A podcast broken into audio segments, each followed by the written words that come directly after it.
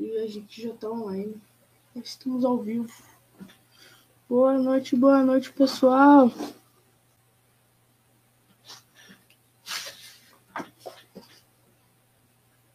Boa noite, Gabi. E aí? Tudo bom? Eu vou chamar aqui a Mônica, só esperar ela entrar aqui no Insta também. Aí eu já chamo ela. Pessoal, é... queria fazer uma pergunta para vocês. Na... Que participou da live da semana passada, teve, teve sorteio. E eu tava pensando na possibilidade de fazer um sorteio hoje. E vamos ver como é que vai ser a interação do pessoal. Se eu ver que a galera tá interagindo bacana aí, eu vou fazer um sorteio hoje, fechou? Eu dou mais informações durante a live. Vou chamar a Mônica aqui, só um minutinho. Vamos ver.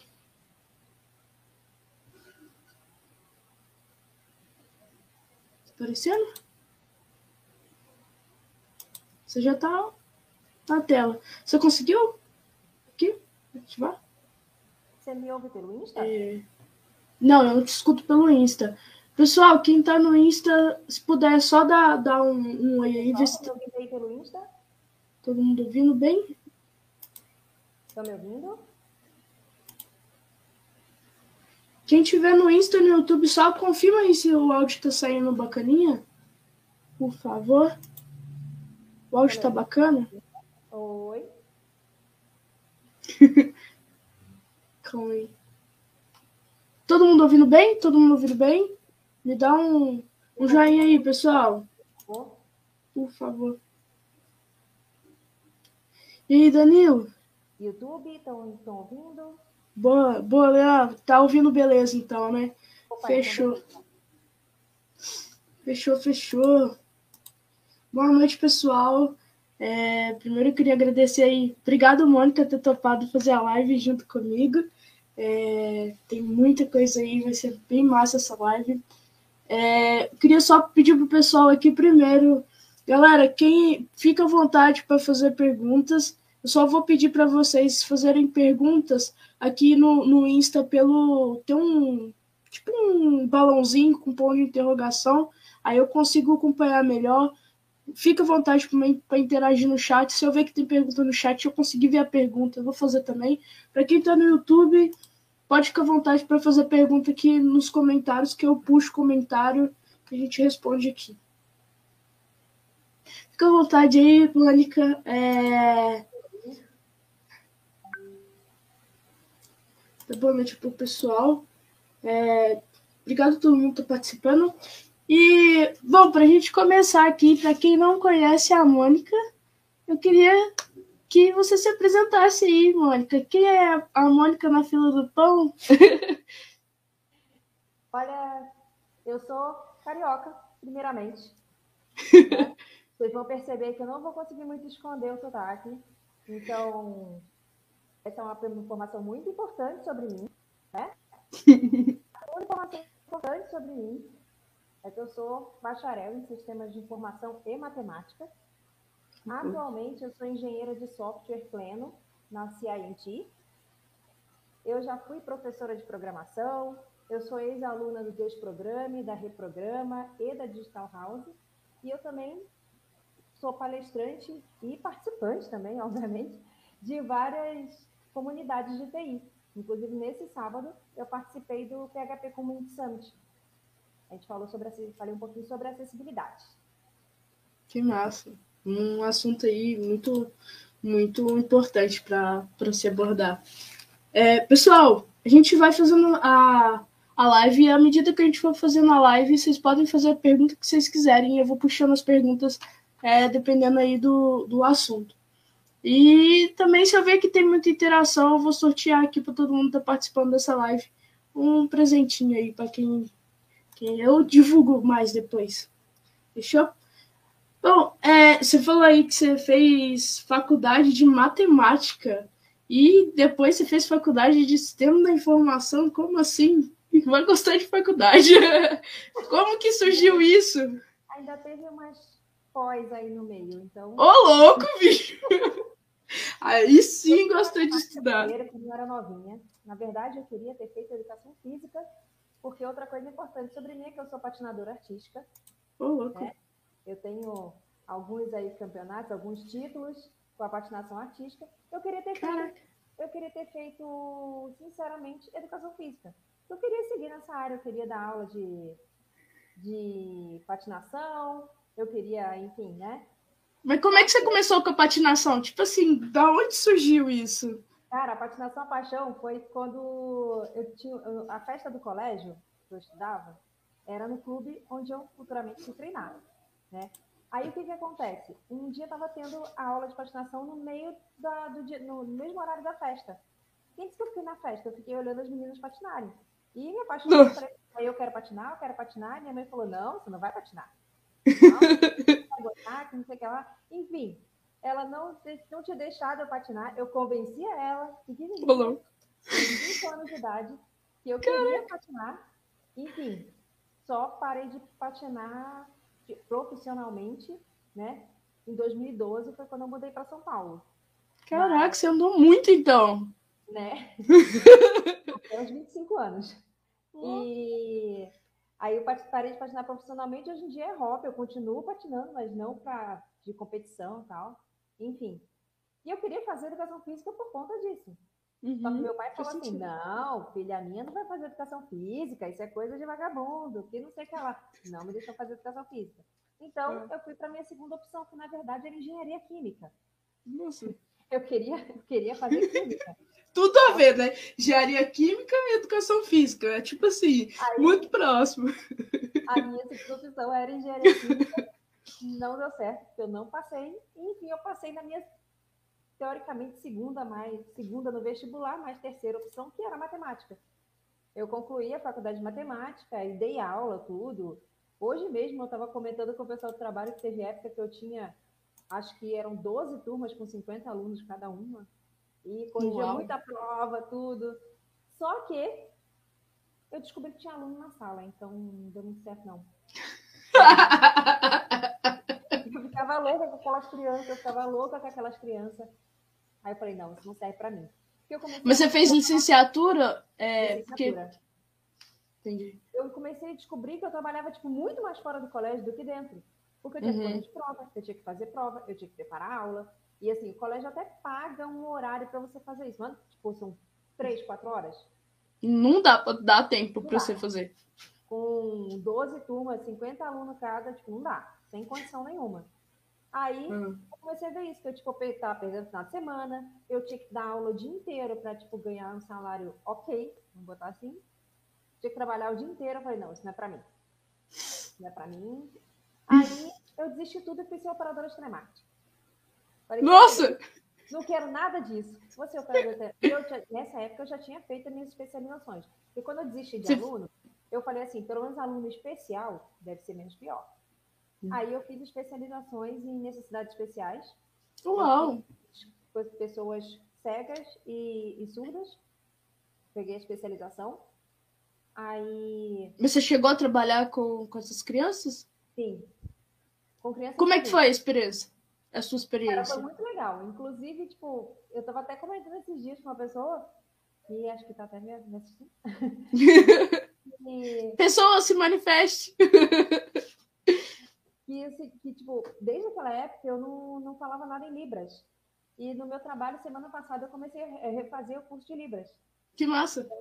Aí, para relembrar, né? Porque tipo, não lembro mais. Você esquece, né? Faz muito tempo. Isso foi em 2008, né? Uau, é realmente. Faz, faz muito tempo, então eu não lembro mais. Aí, o que acontece? Então, eu desisti, aí, tipo, tentei necessidades especiais, não deu muito certo. Aí, tentei mais um, um pouco, eu fiquei dando aula particular, falei, não, não quero isso. Aí eu fui ser operador de telemarketing. Quando eu comecei a ser operador de telemarketing, o que, que aconteceu? Eu, depois eu fui promovida para trabalhar na área de MAS do, do, do, do call center. Então, eu trabalhava na área de planejamento, fazia toda a parte de, é, bem, escalonamento do call center, os indicadores, os KPIs, essas coisas todas. Foi aí que eu comecei a trabalhar com dados. Hum. Então.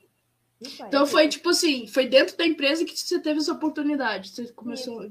que justamente eles, eles falaram assim, pô, você faz matemática, tá? então é ótimo você trabalhar com isso. Então, lá fui eu para trabalhar com dados. Então, isso eu comecei a trabalhar com dados em torno, foi 2008 também, mais ou menos 2008, porque eu dava aula em paralelo, tipo, quando. Mas aí você, terminou o, a, a, faculdade de matemática, Sim. fez a especialização e depois você entrou para o telemarketing? Eu fiz durante a, a, o curso. Ah, tá. especialização. Nem sabia que podia. Era como se fosse um estágio. Entendi. Mas era um estágio mais direcionado, porque eu tive a matéria, né? Uhum. E depois na matéria eu consegui esse tipo de estágio. Então era uma especialização, tem de ponto. Ele é válido como pós-graduação, entre aspas, né? Mas é, ele tem a, essa validade e, assim, existe de alunos, fui para o telemarketing, aí eu peguei, fui comecei a trabalhar com dados, eu gostei disso, porque é, essa parte eu tinha muita facilidade por conta da matemática, de ver todos os os indicadores, tal. O pessoal gostou muito do meu trabalho lá. Enfim, dentro dessa empresa até eu sair em 2011, eu fiquei trabalhando com dados. Aí eu saí no finalzinho de 2011 e em no começo de 2012 eu mudei para São Paulo. Aí aqui em São Paulo, isso era isso era no Rio. Isso era no Rio. Aí aqui em São Paulo, eu quando eu cheguei aqui, fui procurar emprego e tal, aí eu arranjei emprego como suporte, né? Só que não era suporte tipo Helpdesk, que troca mouse teclado. Tipo, não uhum. sei essas coisas. Eu era suporte nível 2. E eu já tratava da parte de incidentes, mudanças, é, toda essa parte de gestão mesmo, né? De... Era também call center, mas eu era como se fosse uma cliente dentro do call center.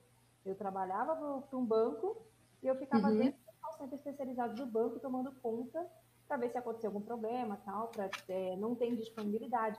Você imagina como é chato, às vezes você liga no call center e ela fala assim, ah, o sistema está indisponível.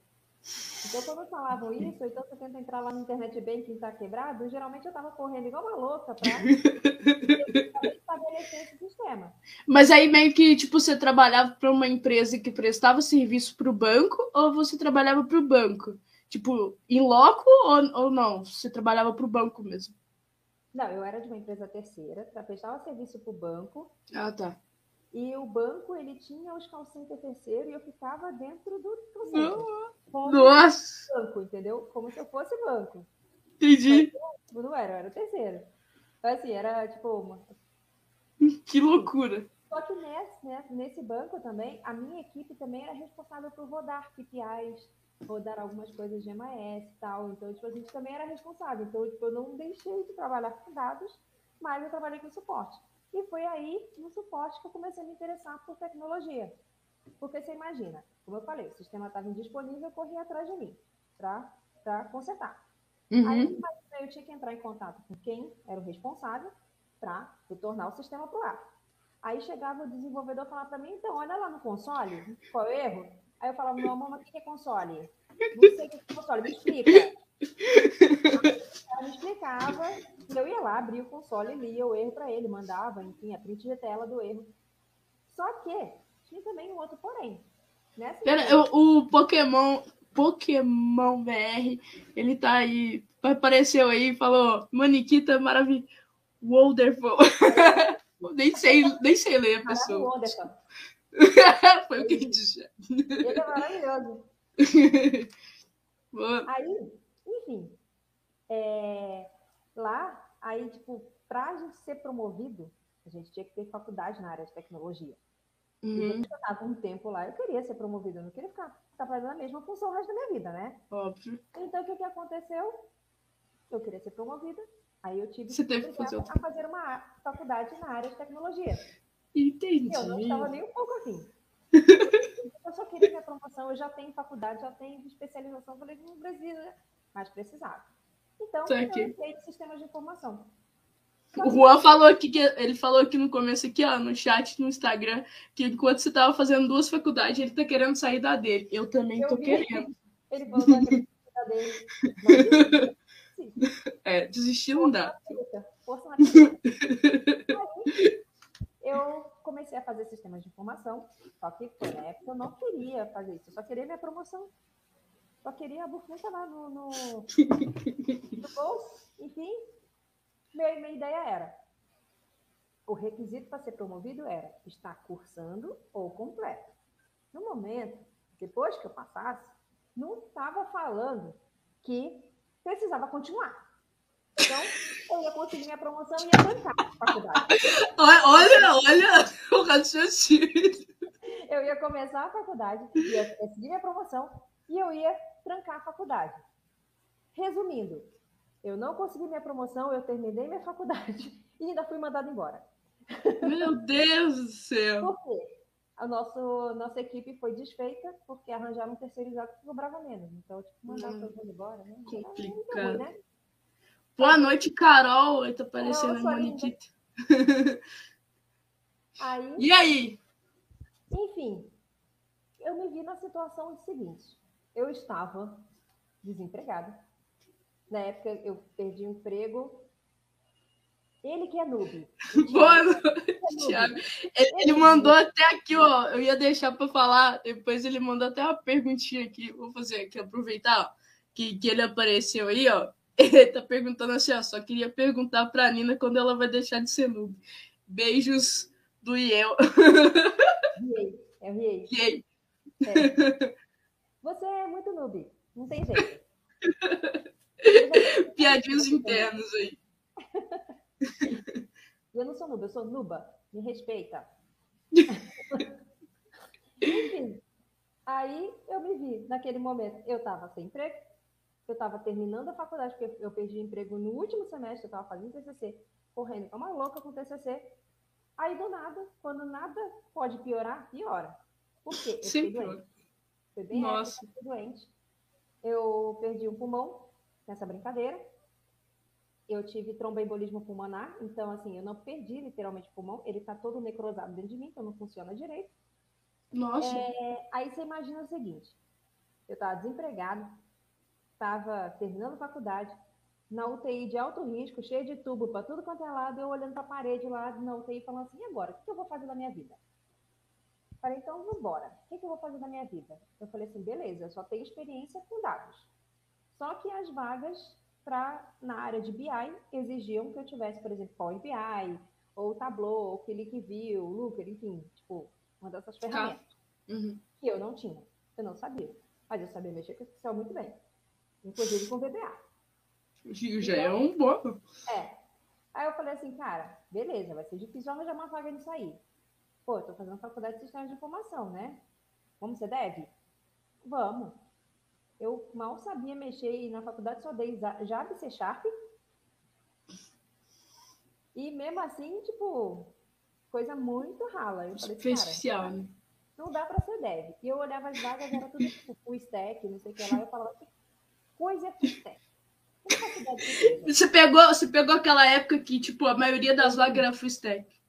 Exatamente, foi o boom do full stack. Aí eu olhei assim e falei, cara, eu não sei nada de front-end. Enfim. Front-end não deveria existir, velho. Meu Deus.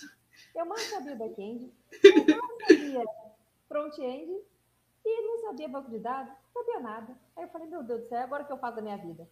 Aí me recuperei da doença, enfim, né? Fui para casa. Quando cheguei em casa, eu não, eu não conseguia respirar direito, porque o negócio foi no pulmão, né? Eu não conseguia respirar direito, eu não conseguia andar direito. Então, eu passava muito tempo sentada com o computador no colo. Então, eu comecei a pesquisar. Vamos lá. Na época era o bunda, que não tinha Instagram na época, né? Aí eu fui olhar aqueles grupos de Facebook. Eu falei, vamos lá, botar desenvolvimento, menina, não sei o que lá. E achei o, o, uma, um evento que ia ter do Desprograme, que foi onde eu fiz o meu curso de meu primeiro curso depois da faculdade, assim, da área. Não, eu sou, eu tô full stack, copy paste developer. o, o, o Thiago tá aqui, só pro pessoal que tá no YouTube, ele falou aqui, ó, que todos somos full stack overflow. Eu concordo. É. eu sou real full stack overflow. Stack copy paste developer. Boa noite aí, Danilo, que tá no YouTube. Ah, é, tem Danilo aí no YouTube. Aí, enfim, eu com o computador no colo, olhando por nada. Eu falei assim, beleza. Achei o desprograma. Aí comecei a entrar no desprograma e vi que ia ter um evento. Como eu falei, eu não conseguia andar direito. Aí, enfim, na época eu era casada. Meu ex-marido falou assim: como é que você vai para esse evento se você não consegue andar? Eu falei: não, eu tô ótima. Nessa hora, 100%. Eu consigo andar. Aí ele: você não consegue andar, eu não vou conseguir te levar. Não, mas eu, eu tô ótima, eu consigo. Eu saí umas quatro horas antes do evento, porque eu dava dois passos e ficava sem ar. Assim, tô ótimo. Uhum. Tô ótima. Mas eu fui. E aí, como que foi lá? Eu descobri que ia ter o curso do Desprograma. Aí eu fui conversar com a Cris. Cris, amo você, tô morrendo de saudade. é, cheguei lá para a Cris e falei assim, então, vi que você falou de um curso tal, que, é, quando é que começa o curso? Isso era uma, tipo, acho era terça ou quarta-feira. Ela falou assim, então, começa no sábado. Nossa. Aí, como é que eu faço para fazer? Ela, não, que o pessoal do processo seletivo já está fazendo tem uns dois meses o processo seletivo, está tá fazendo o, alguns exercícios online, algumas coisas assim. Aí ela falou assim, então, tipo, não sei se você vai conseguir. Eu falei, mas o que, que eu tenho que fazer? Ela, não, porque eu posso te mandar um link, mas não sei se vai ter tempo de falar. Eu falei para ela, eu entrego isso, eu entrego isso amanhã. Ô, louco!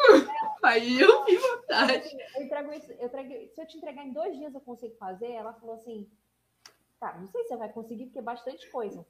Quem dormiu? Eu não dormia de dor mesmo, porque eu estava cheia de dor do, da, do pulmão e tal, que ainda estava em processo. Então eu estava cheia de dor, eu não conseguia dormir mesmo. Então, virei dois dias. Nossa, eu virado vários, mas dois dias não ia fazer diferença. Caraca! Fiz todos os exercícios e fiz o curso. Tá então, bom. eu a primeira turma do Desprograma. É igual o, o, pro... realmente, realmente. Boa noite, o Pinguim Criativo. Eu acompanho você no, no Instagram. tá no, no, no, YouTube ali. Boa noite. Aí eu fui pro curso. Tipo, a gente, eu fui da primeira turma, tanto que a gente fala que a gente vai ser sempre as alunas número um. A gente era do, do, Caraca. do, primeiro, do primeiro grupo. Aí, enfim, eu aprendi um pouquinho de front-end. Qual linguagem que você começou? Lá era HTML, CSS, Bootstrap e, e JavaScript.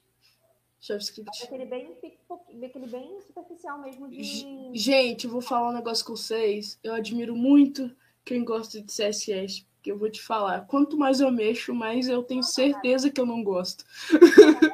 Eu gosto do CSS, ele que não gosta de mim. Tem isso. É a matemática comigo. Eu até gosto dela. Ela que não, não vai com a minha cara. Eu, eu sou aquela back-end que eu boto régua na tela para aprender o pixel, cara. Porque assim, eu sou muito ruim de CSS. Cara, eu sou eu também não é minha praia, não. Admiro. Quando, quando no trabalho eu tenho que fazer alguma teste de front-end, desculpa aí, equipe, mas nossa, velho, eu sou. Quando eu vejo que eu tenho que mexer no CSS. Eu na vida. Lá um negócio tá em size ainda que eu não sei size. Aí eu falei, sabe, outro dia eu fiquei orgulhosa de mim, que eu fiz o um mixing sozinha no site. Ô, louco! Ô, louco! Nossa, aquela, aquela hora que você fala, tipo assim, você gasta três horas na task, fica tipo, nossa, eu sou muito ruim. Nossa, eu não sei programar. Aí o negócio sai pronto, você fala, eu sou o melhor programador desse mundo. Eu cheguei assim, eu tenho um grupo com umas amigas que justamente fizeram o curso de programa comigo, né? E mais uma uhum. menina que fez a reprograma comigo. Aí, olha só que injúria desse jeito. Importa ser importante, por isso que eu uso. Eu tô com saudade de você também. Aí, enfim, eu, quando eu fiz o mixing sozinha, eu mandei no grupo, eu falei, eu quero dizer que eu sou a rainha do CSS, porque eu consegui fazer o mixing no sai sozinha. É muito isso, velho. É muito isso. É muito isso. Nossa, Ai, quando eu tenho umas tasks que eu tô fazendo, você fica muito.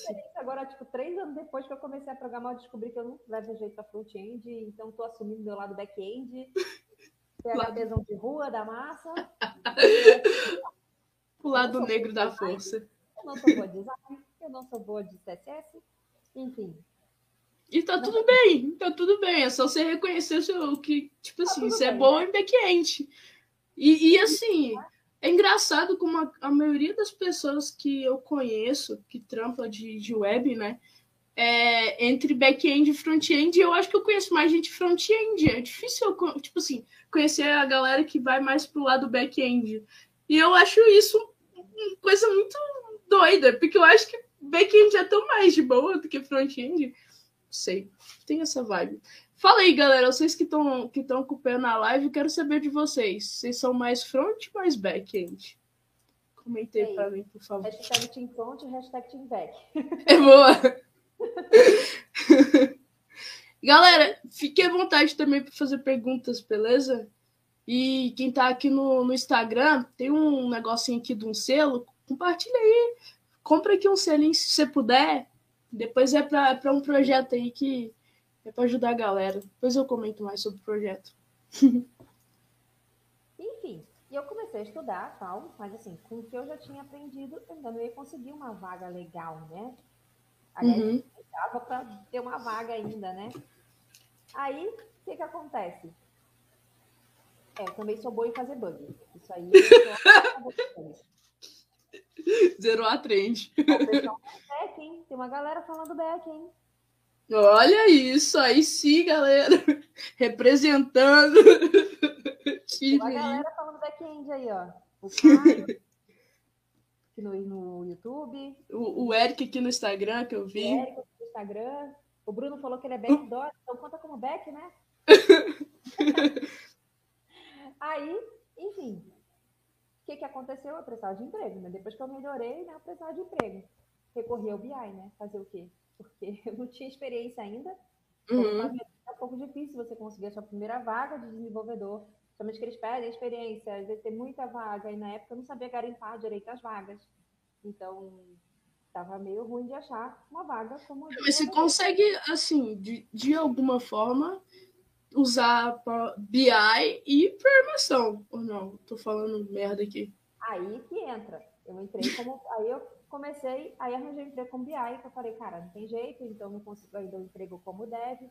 Eu já tinha feito a reprograma nesse, nesse meio tempo, né? Na reprograma eu fiz, eu fui da única turma de full stack que teve na reprograma porque eles eram, na época que teve a minha turma, eles eram muito famosos pela turma de front-end deles, né? É uma turma uhum. que é imersiva, ela é integral, ela é durante o dia, ela é de 9 da manhã às 5 da tarde, tal, e eles fizeram essa experiência de ter uma turma, de ter uma turma full stack, que era só à noite, então era mais fácil para o pessoal que trabalha, tudo, né? De fazer. E a gente descobriu que não deu certo, porque só teve uma turma de full stack. A gente fez Nossa. falho, porque Mentira, gente, eu tô brincando. É porque cara que não dava para dar uma turma de full stack em dois meses e meio, tendo só três horas de aula. Ah, com toda certeza, é muita coisa para aprender, né? Era muito conteúdo que a gente deu toda a parte front, React, Node, Mongo, em dois meses e meio não rolava. Olha, Bruno! Peraí, peraí, peraí, rapidinho. Obrigada pelo selo, Bruno. Inclusive, ele falou um negócio aqui que eu fiquei. Falei, como é que eu Ele falou aqui, ó. Só quero dizer que já virei fã dessa, dessa menina aí. É, aí, aí, já gostou de tu. Obrigada aí, Bruno. Inclusive, eu até troquei de. Eu corri ao BI de novo. Aí eu entrei como analista de BI numa empresa. Né? Nesse como é que é? Tipo assim, como é que conta para pessoal que, que né, tá entrando na área agora e tal? Como é que é o dia a dia de uma pessoa que trampa com BI? O que, que realmente faz, assim? Dados, dados, dados, dashboard, dados, importa dados, ETL, limpa dados. Mas assim, tipo, da onde que parte, sei lá, você consegue? Tipo... No, pelo menos na minha empresa, a gente, a gente recebia dos clientes, né? A gente era hum. para alguns clientes. Então, a gente recebia dos clientes aquela massa de dados para a gente trabalhar a gente tinha, eles jogavam para a gente numa máquina lá remota, e nessa máquina remota a gente trabalhava dado, tipo assim, ver o que, que digamos assim, literalmente o que estava dentro da regra de negócio, o que, que não estava, limpava aquela base, e depois disso a gente importava dentro da ferramenta que a gente usava. A gente usava uma ferramenta própria de, de BI, lá essa ferramenta, a gente trabalhava muito com Speech Analytics, né? Então a gente fazia análise de, de voz, era ligações de call center, meu então, louco. voz, e-mail, toda a parte de entrada de, de call center de análise a gente tinha voz, e-mail, chat, a gente conseguia analisar. Então, então tipo assim, vocês recebiam várias fontes de tipos de dados, ou seja, vocês recebiam voz, vocês recebiam texto, e aí vocês conseguiam converter isso tudo em uma coisa só, várias aspas, é, e para poder pe pegar só o que, que vocês precisavam naquelas informações. É mais ou menos isso? O cliente mandava muito para a gente assim: ah, eu quero, a demanda que eu quero é que eu quero analisar, por exemplo, principalmente na época que começou a pandemia. É, ah, eu quero pegar, tipo, o que que tá, o que que estão falando sobre a Covid. Uhum. Aí eles, a gente fez uma análise toda do que quais eram os principais, principais pontos que estavam falando sobre a Covid.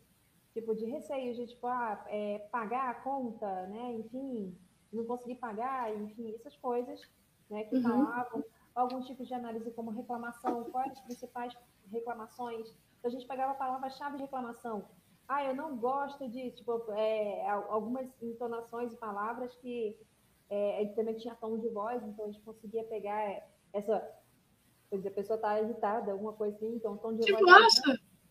Então, Vocês conseguiam, tipo, perceber até as, as entonações que as pessoas davam. Caraca, que ferramenta top, mano. Então, a gente, por exemplo, na massa que a gente recebia, a gente falava, por exemplo, ah, tem pessoas com tom de voz alto, médio, baixo, e a gente tinha um, uns níveis lá que a gente conseguia analisar. Então, assim, por exemplo, a maioria das ligações que a gente teve foi tão alto, então a gente tem que analisar isso. Por que, que estão tão alto? Qual o tipo de reclamação? Que... Então, entendeu? A gente acaba fazendo esse tipo, esse tipo de, de análise, né, de acordo com o que o cliente pedia. E a gente recebia vários tipos de arquivo. A gente recebia arquivo de áudio, tanto Wave, é, MP3, enfim, vários tipos de áudios. A gente recebia vários tipos de arquivo de, de texto a gente recebia até coisas em HTML. Então era Nossa. XML, a gente recebia Mas esse, esse, essa ferramenta que vocês tinham conseguia, tipo assim, abrir todos esses tipos de texto? Como funciona isso? Aí que entra a parte de onde vem o interesse pela programação. Ah. Começou lá no Santander, no, no banco, onde eu comecei a, a ver essa parte de de console, eu fiz a faculdade, eu comecei a gostar de programação, inclusive o professor Fábio que está aí na live foi um dos que ajudou muito nesse interesse, porque ele era maravilhoso.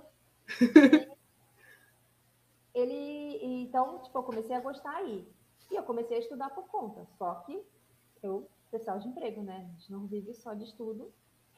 eu estava doente, fiquei um ano e meio desempregada doente, na verdade, em recuperação, então uhum. eu precisava de emprego. de emprego. Sozinho. Então, precisar de emprego. Aí, enfim, aí começou. E nesse meio tempo que eu estava nessa empresa de BI, eu ganhei a bolsa na Digital House. Nossa, então você participou do desprograma, desprograma, né? Desprograma. Desprograme, e aí do Digital House. E da Reprograma. Eita, nós! Tá, vamos chegar lá, vamos chegar lá. Da Reprograma. Nesse meio tempo, quando eu estava lá em BI, eu estava fazendo o curso do, do, da, da Digital House, que uhum. era lá o PHPzão da massa. Antes eu estava só com, com a parte de JavaScript, Node. Aí dei a virada para o PHPzão da, de rua. Aí, como você falou, tinham vários tipos de dados. A ferramenta ali todos. E às vezes eu tinha que entrar, tipo, antes de eu, de eu fazer o que eu vou falar, eu entrava de arquivo em, às vezes, arquivo em arquivo para dar uma olhada e ver se estava dentro da regra de negócio se dava, se não, por exemplo, se as ligações eram muito grandes para descartar, enfim, eu tinha que fazer, organizava lá na pasta e deletava as ligações que eram muito grandes, que não estavam dentro da regra de negócio que a gente estava para analisar. Imagina o trabalhão que eu tinha. Só que assim, antes a gente tinha um cliente que eles mandavam tipo em torno de 100 ligações por dia, por semana. Por semana. Então era simples. 100 ligações durante uma semana, eu fazia essa análise, né? Ligações, uhum. e-mail, tipo, ele colocou ligações, tipo, e-mail, chat, enfim, né? receber 100 numa semana, que beleza, eu consigo analisar na mão. Mas aí, nada, então, um cliente grande, entrou um cliente bem grande, que todo mundo conhece, e eu comecei a receber 17 mil por dia. Caraca, bicho! É, é, impossível, é humanamente impossível. É impossível. Aí, não dá. Eu, como boa desenvolvedora, o que, que eu pensei? Vou fazer um script para me ajudar. Excelente. Então, eu estava aprendendo PHP, eu falei, então eu vou fazer o script. Eu comecei a fazer o script em PHP para varrer todas as pastas de arquivo que eu tinha lá no meu servidor, todas as pastas de arquivo, ler o que estava dentro da regra, perguntava o que estava dentro da regra. A minha ferramenta era maravilhosa porque ela tinha uma API. O que, que todo desenvolvedor quer? Uma API. Back-end.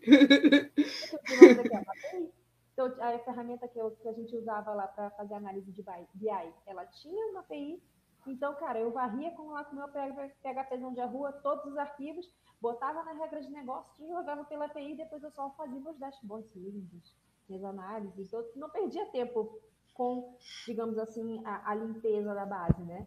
Eu só uhum. fazendo meu dashboard.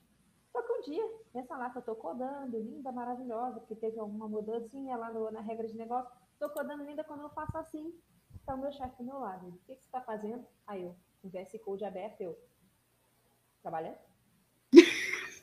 aí ele, tá, mas que tela é essa? Aí eu, não, aí eu expliquei, né, que eu tava fazendo um script, aí enfim, né, aquela hora que a gente faz aquela enrolation, né, da vida. meio de semana de embora para justa casa, né? Enfim.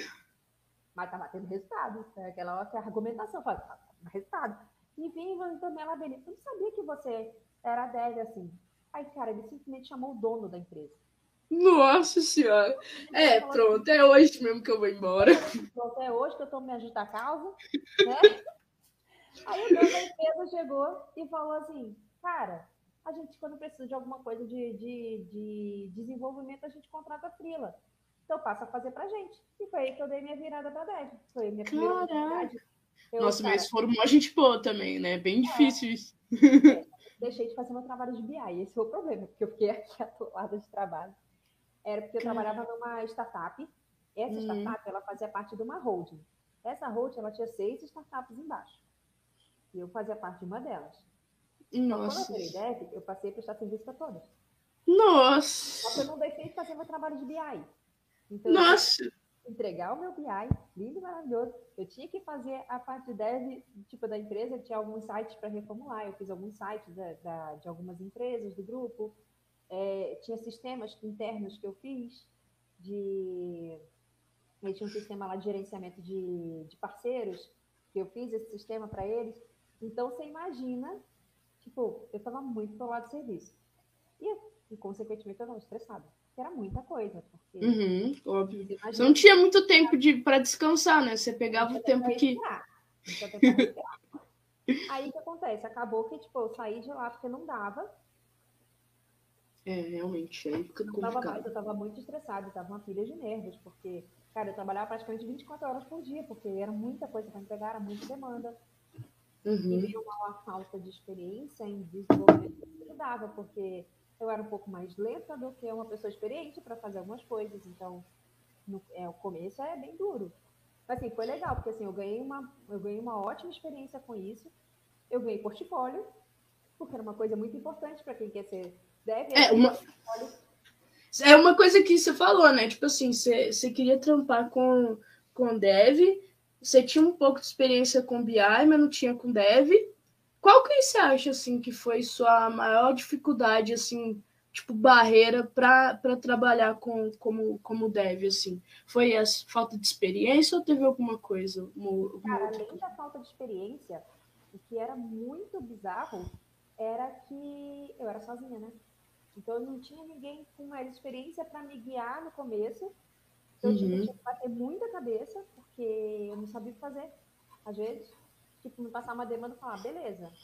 Cara, era muito Google, perguntar nos grupos de WhatsApp com meus amigos. Cara, o Pokémon que tava aí, cara, me ajudou pra caramba. É... cara, então, tipo assim, o pessoal, tipo, é questionando o pessoal só pra tentar me ajudar e tentar fazer o que eu precisava. Então, assim, uhum. a minha maior dificuldade foi não ter alguém para me guiar, não ter, tipo, um sênior, um pleno que pudesse me guiar falar assim, cara, é normal você júnior, você não saber o que faz. É muito importante isso. Vezes você tem alguém acima, um tech lead, alguma coisa que eu não tinha. Porque toda a equipe de desenvolvimento da empresa era eu, né? Nossa, aí é justamente fica um pouco difícil. Fica não, bem complicado. Eu sofri pra caramba nesse, nesse rolê aí. Então, tipo, acabei saindo de lá, né? É, quando saí de lá, eu fiquei tipo, um pouco desesperada. Falei, cara, será que eu tenho experiência suficiente já para arranjar um emprego como dev, comecei, cara, eu comecei a fazer uma caralhada de. Ah, desculpa, eu falava um monte. Não, pode falar, pode falar. O que eu mais falo aqui é isso. Comecei a fazer um monte de entrevistas, literalmente tirando para todo lado para tentar uma oportunidade. E por fim, foi uma parte muito legal, que por conta de network, eu consegui o próximo emprego que eu estava. Era uma empresa muito legal também, uma startup. É, uma amiga é, o menino que trabalhava comigo, né, que estava recrutando, ele pediu indicação para minha amiga, minha amiga mandou meu, meu telefone para ele, aí ele pegou, me chamou no WhatsApp, enfim, deu um super match. Que massa. Legal, então, tipo assim, das mil entrevistas que eu fiz, prestou para experiência, óbvio, mas no fim nenhuma claro. prestou, porque, tipo, eu acabei indo pelo network, então foi, tipo, muito legal isso. Então, cara, entre sim nas comunidades, no falem com as pessoas, sigam as pessoas no Instagram, não tenha medo de te seguir e conversar. E, e te chamar, né? E chamar e falar assim, oi, tudo bem? Então, eu queria conversar com você, estou no começo. Cara, não tem problema. Eu sou, tipo, cara, se me chamar no Instagram ou em qualquer outra rede social minha, que todas são arroba se você me chamar, cara, eu vou ter uma paciente conversar com você e falar, então, cara, beleza, vamos entender o que você mais quer, o que você gosta, vamos entender, cara, eu sou uma coisa, todo mundo que eu conheço é bem aberto para isso. Cara, vê live na Twitch, o Pokémon mesmo, ele tem uma live maravilhosa. Tem zoeira? Tem, mas tem. tem tempo. Tem desenvolvimento também, tem muita coisa que ele ensina. Eu sigo, cara, eu sigo um monte de streamers que, são, que fazem live coding. Cara, eu basicamente eu fico o dia inteiro com a Twitch aberta assistindo live coding. Caraca. Eu tentei fazer o live code um, um dia aí pra trás e, mano, é muito difícil fazer live code. Pô, eu que, boto fé demais do que. Não, tem que ter uma, uma senhora coragem, porque eu. Nossa, você tem que. Nossa, eu admiro muito quem faz, porque é difícil, viu? Eu não tenho. Total. Hoje, hoje mesmo, antes da dele, eu tava na, no link da dele com o menino, coisa, como começou o pessoal a entrar. Aí meu Deus escreveu um negócio, eu escrevi tudo errado. Eu falei, gente, é muita pressão, muita gente vendo minha tela. Exato! Você sabe fazer os negócios, mas aí no live code, mano, nossa, tudo que tem pra dar errado, dá errado. Você esquece até seu nome por causa da pressão, né? Tipo, um monte de gente te olhando. É muito louco, muito louco. Boto até demais quem faz. Eu passo o dia inteiro na Twitch assistindo live code, então isso é muito legal. Cara, chama mesmo as pessoas, conversa, não tem medo, não. Conversa mesmo, puxa assunto. E, cara, Pode acontecer a pessoa não te responder, mas isso é muito difícil de acontecer. Porque, assim, a comunidade dev é uma comunidade, assim, muito aberta. Assim, cara, eu já, enfim, participei de outras comunidades que não sejam, digamos assim, de dev. E, cara, tipo, eu nunca vi uma comunidade tão aberta como a comunidade dev.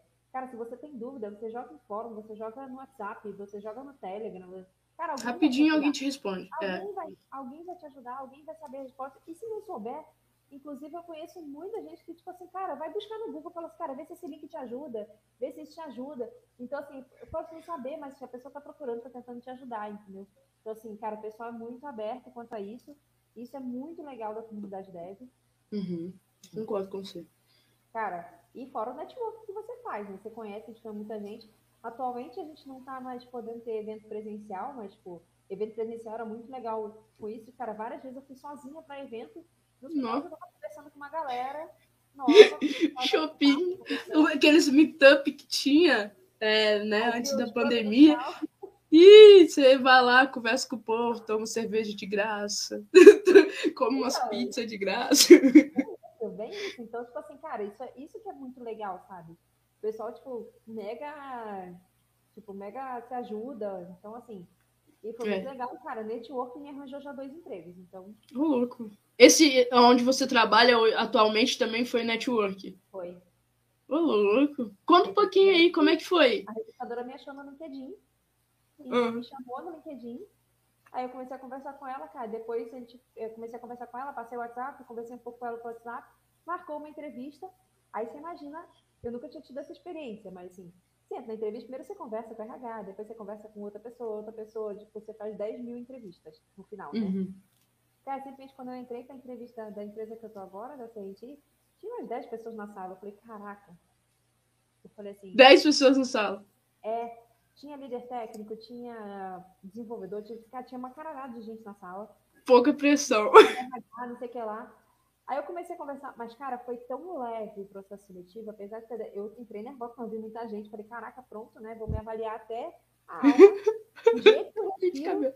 Aí eu falei assim, cara, e foi tão leve que a gente falou, cara, até inclusive, durante a entrevista me indicaram série pra ver na, na no, Caraca! No, na verdade, foi no Amazon Prime. Uhum. Mas, cara, até isso rolou, então. Você vê que a entrevista foi leve.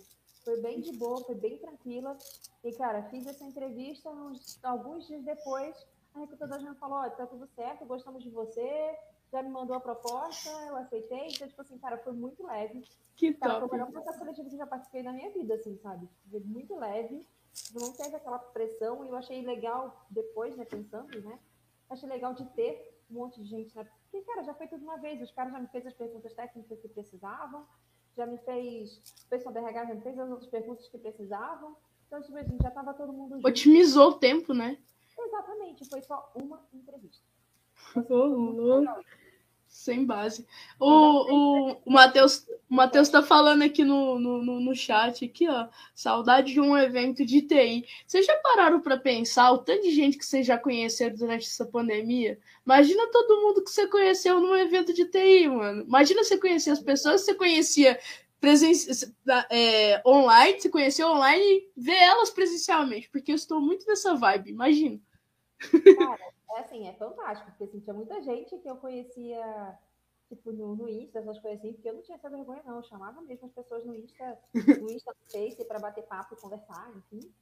E depois, quando tinha nos eventos presenciais, eu falava, caraca, tipo, tô vendo pessoas, sabe? Tipo, aquela, aquela coisa assim, aquela admiração, né? Tipo, cara, aquela pessoa me ajudou pra caramba quando eu precisei e tal. E, cara, eu tava hoje conversando que eu palestrei na CodeCon há um tempo atrás. E, cara, quando eu olhei a grade de palestrantes, uma galera, que, tipo, uma galera que eu sou, tipo, mega fã, sabe? Falei, cara, eu vou estar palestrando do lado desses caras. Hoje eu tava conversando isso, isso com o Daciuki.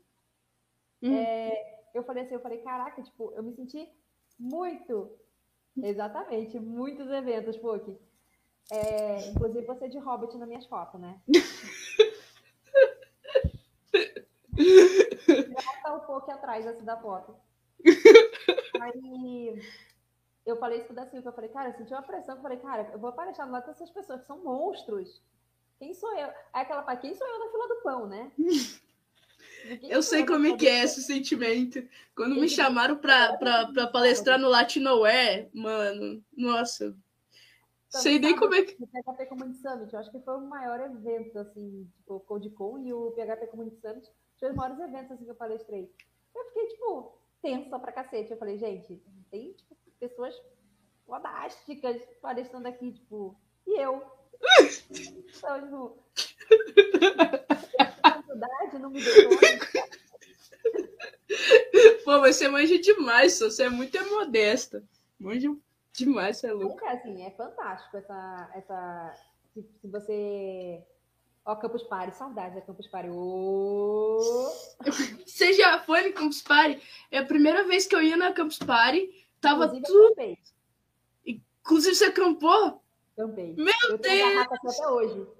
Meu Deus! Mano, eu, eu, eu paguei tudo bonitinho, a excursão, tudo bacaninha. Eu, eu morava em Belo Horizonte na época. Tava tudo certinho. Quando a gente ia, veio pandemia. Foi a primeira, ia ser o meu primeiro evento, é assim. Viu, Poki? Só para deixar claro. Mano, sem base. O Poki vai entender que é uma piada interna, mas o Poki vai entender. Aí, ó.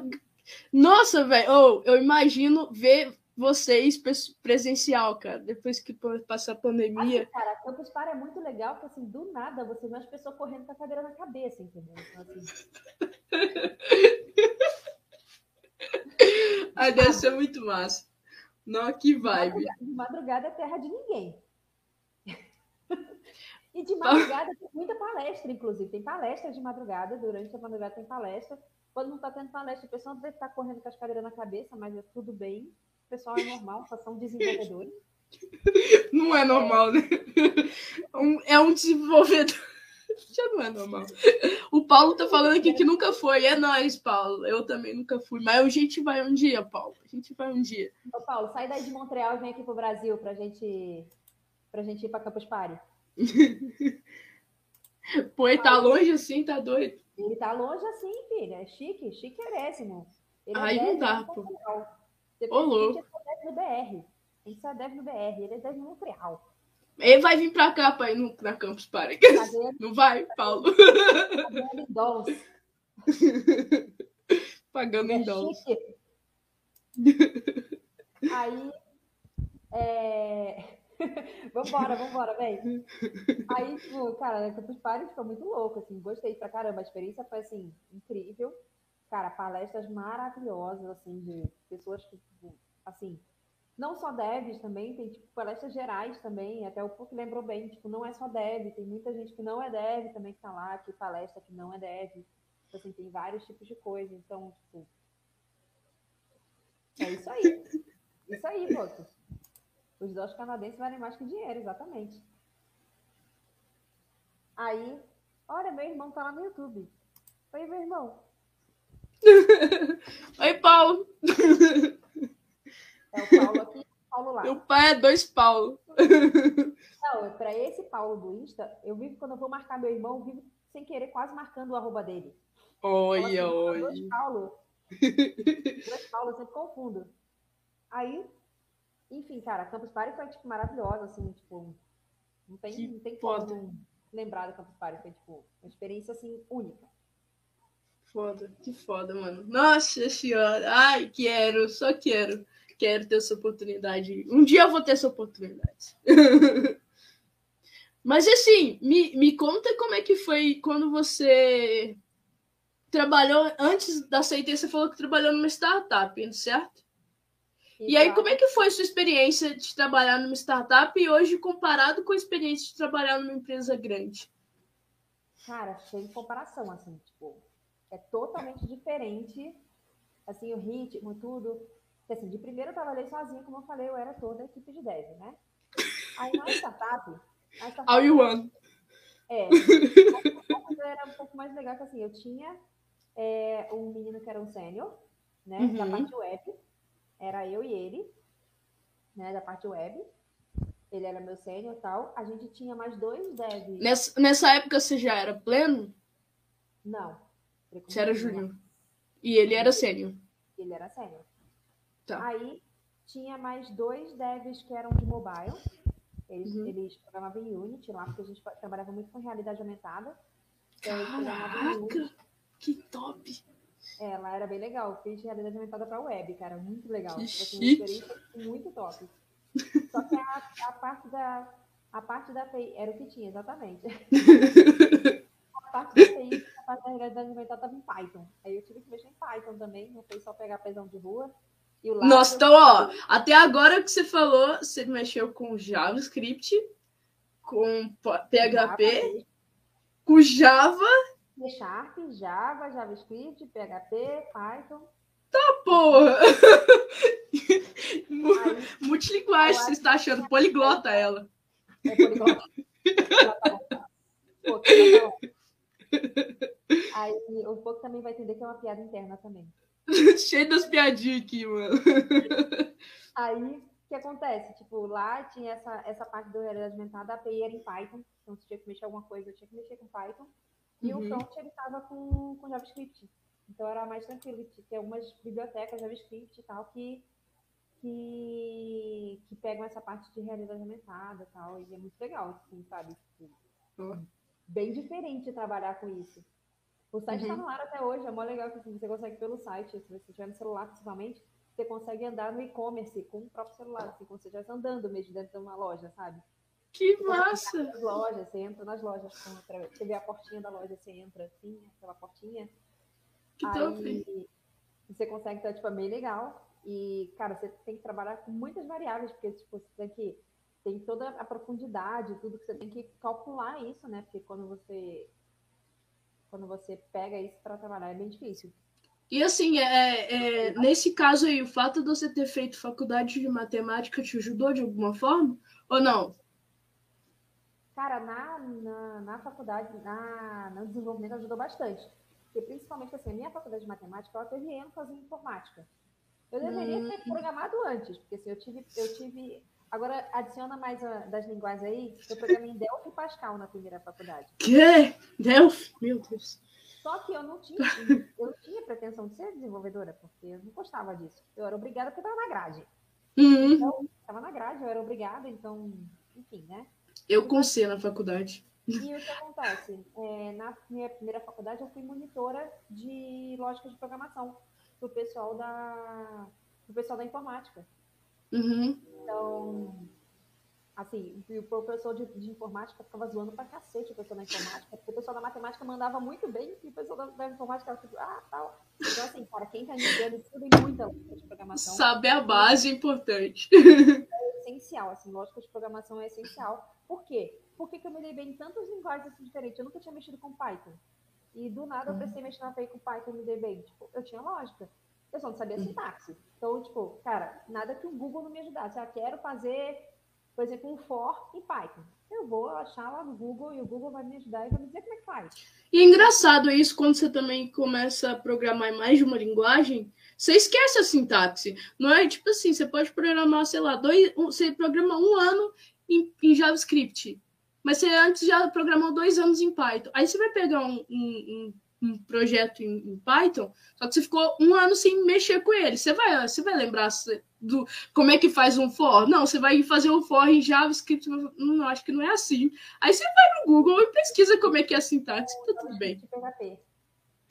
Eu tava com bug, eu tava com bug, o negócio funcionava, de, cara, quebrando a cabeça, não sei o que lá. Aí foi nessa época dessa empresa do, de realidade aumentada. Aí o cara veio assim, falei, cara, Guilherme, não tá funcionando aqui, vem ver tal ele. O for tá escrito errado, você tá no PHP.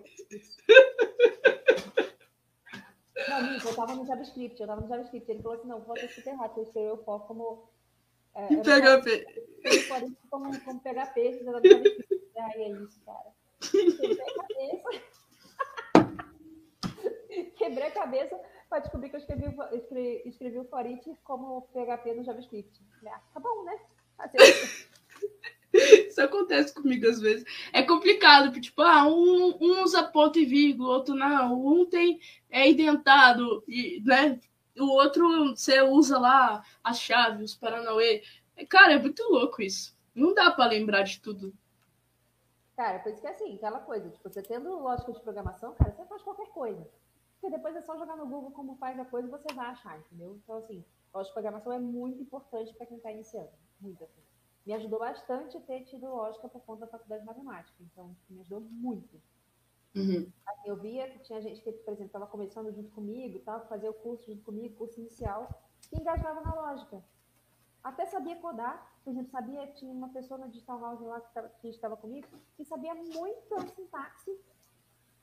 E, tipo, cara, eu tinha lógica, eu falava, então, não sei qual a sintaxe, mas tem que fazer isso, isso, isso. A pessoa ia lá e codava, mas, tipo, eu tinha falado passo a passo. A pessoa ia lá e codava. Então, assim, é, você não, tipo, tinha lógica e a pessoa sabia sintaxe. Tipo, então, é, é, muito importante, porque, cara, não, não adianta só saber sintaxe. Cara, até hoje, foi isso. Não tem, cara, não é porque você é sênior, você tem que saber tudo de cor. Não, cara, sênior também vou procurar no Google. A diferença é que eles sabem procurar, o, o Júlio não. Sabe como procurar, eu fui procurar. O Júlio não sabe, então bate um pouco de cabeça. Então, assim, é essa diferença, cara. Todo mundo vai procurar no Google e tá tudo bem, entendeu? Tá tudo bem, você também não é a máquina que você vai decorar tudo. Uhum. Você teve vários momentos de transição de carreira. É, quais são os pontos que você consegue hoje é, puxar assim que foram mais importantes quando você transicionou de carreira de uma carreira para outra, por exemplo? Cara, principalmente por de dev. É, assim, eu, na verdade, eu tive até um tempo a mais, porque, como eu falei, fiquei um ano e meio dancei só estudando, porque eu estava em recuperação em casa. Mas assim, é aquela, não desiste, continua estudando, sabe? É, é, cara, vai ter hora que você vai falar assim, cara, o que, que eu estou fazendo aqui? Vai querer desistir, ou eu quero desistir até hoje. Então, é, Todo dia um 7 a 1 Nossa, todo dia um 7 a 1 Eu falo assim, cara, não, eu quero desistir, eu não sirvo para isso. Por exemplo, hoje mesmo, cara, eu tava com um bug no trabalho Tá aquele negócio assim, andou. Aí quando o pessoal ia fazer o code review, não, tá faltando esse cenário. Tá, tá beleza. Eu acho que eu, eu nunca dei tanto rebase na minha vida, porque eu falo, ah, beleza, tá faltando isso. Aí ia lá, rebase. Jogava. Code review, pá, bombava um code review. Eu falei, ah, eu dei como estudante, joguei tal, gente, acabei, tô indo embora, desliguei o computador, porque a gente vai ter, vai ter mais alguma coisa para fazer no code review. E quando você tá programando, aí você não consegue, você fica três horas no mesmo BO, no mesmo bug. Você fala, ah, não, eu vou ali buscar uma água. Aí você vai, sai, busca água. Quando você volta, a primeira coisa que você vê é o problema lá, que tava na sua cara e você tava chegando. Não, cara, foi bem isso. Tipo, nossa, é, é, tanta coisa assim, tipo, eu agora tô trabalhando com Drupal, né? Uhum. E, cara, quando eu entrei na CIT, eu nunca tinha ouvido nem falar em Drupal. Na entrevista, o cara falou assim, ah, você conhece Drupal? Eu falei assim, tá, mas como, como? Com colher, gato, é o quê? e o que, que é Drupal, afinal de contas? Drupal é um CMS uhum. é, em PHP. Uhum. A base dele é Symfony. Então, ele é como mais conhecido o WordPress. É um CMS também. Então, o Drupal é como se fosse um, CM... o WordPress, é um CMS então, assim, a empresa que eu uso trabalha com isso, a empresa que eu, tra que eu trabalho usa isso. Deu para entender. A empresa que eu trabalho usa Drupal, então, assim, quando eu entrei, eu não sabia nada de Drupal. Então, assim, é como se eu entrar, é como se eu nunca tivesse programado a minha vida, realmente, eu juro que é assim. Às vezes eu falo assim, cara, meu problema não é, não é o PHP, é o Drupal, que eu não sei. Aí, que eu falo assim, cara, principalmente assim, eu nunca tinha mexido com Symfony antes, né? Então, assim, Symfony nunca... é o quê? Eu também não conheço. O Symfony é um framework em, em PHP. Hum. É como o Laravel, enfim, tipo como se fosse um, vai, um React, um Angular, enfim, só que PHP. Uhum. Aí tem PHP tá, tem tipo Symfony, o Cake, enfim, o Laravel. E... Só conheço o Laravel. Eu, tenho, eu tinha um hatezinho com PHP. Laravel. Se você quiser dúvida com lá, pergunta o Pokémon que ele adora. Ô, louco. Inclusive, eu tinha um hatezinho com PHP e eu soube que não é só eu que tinha um hatezinho com PHP, ah, né? Você tá falando muito bem de PHP pro meu gosto. De pessoal de com PHP. Tem sempre um hatezinho, né? Sempre tem um hatezinho. Aí o que acontece? às vezes, cara, eu peno no Drupal. Teve um dia mesmo uhum. que eu tava que eu tava lá, já tem momentos que você fala assim, desista, eu não sirvo para isso, eu não sirvo para Drupal, vou pedir para trocar de equipe, porque eu não sei fazer isso em Drupal. aí eu pedi ajuda pro, pro menino, aí ele falou assim, não, ó, aqui, ó, aqui, ele tá setando essa variável aqui, dá uma olhada. Eu, ah, era isso.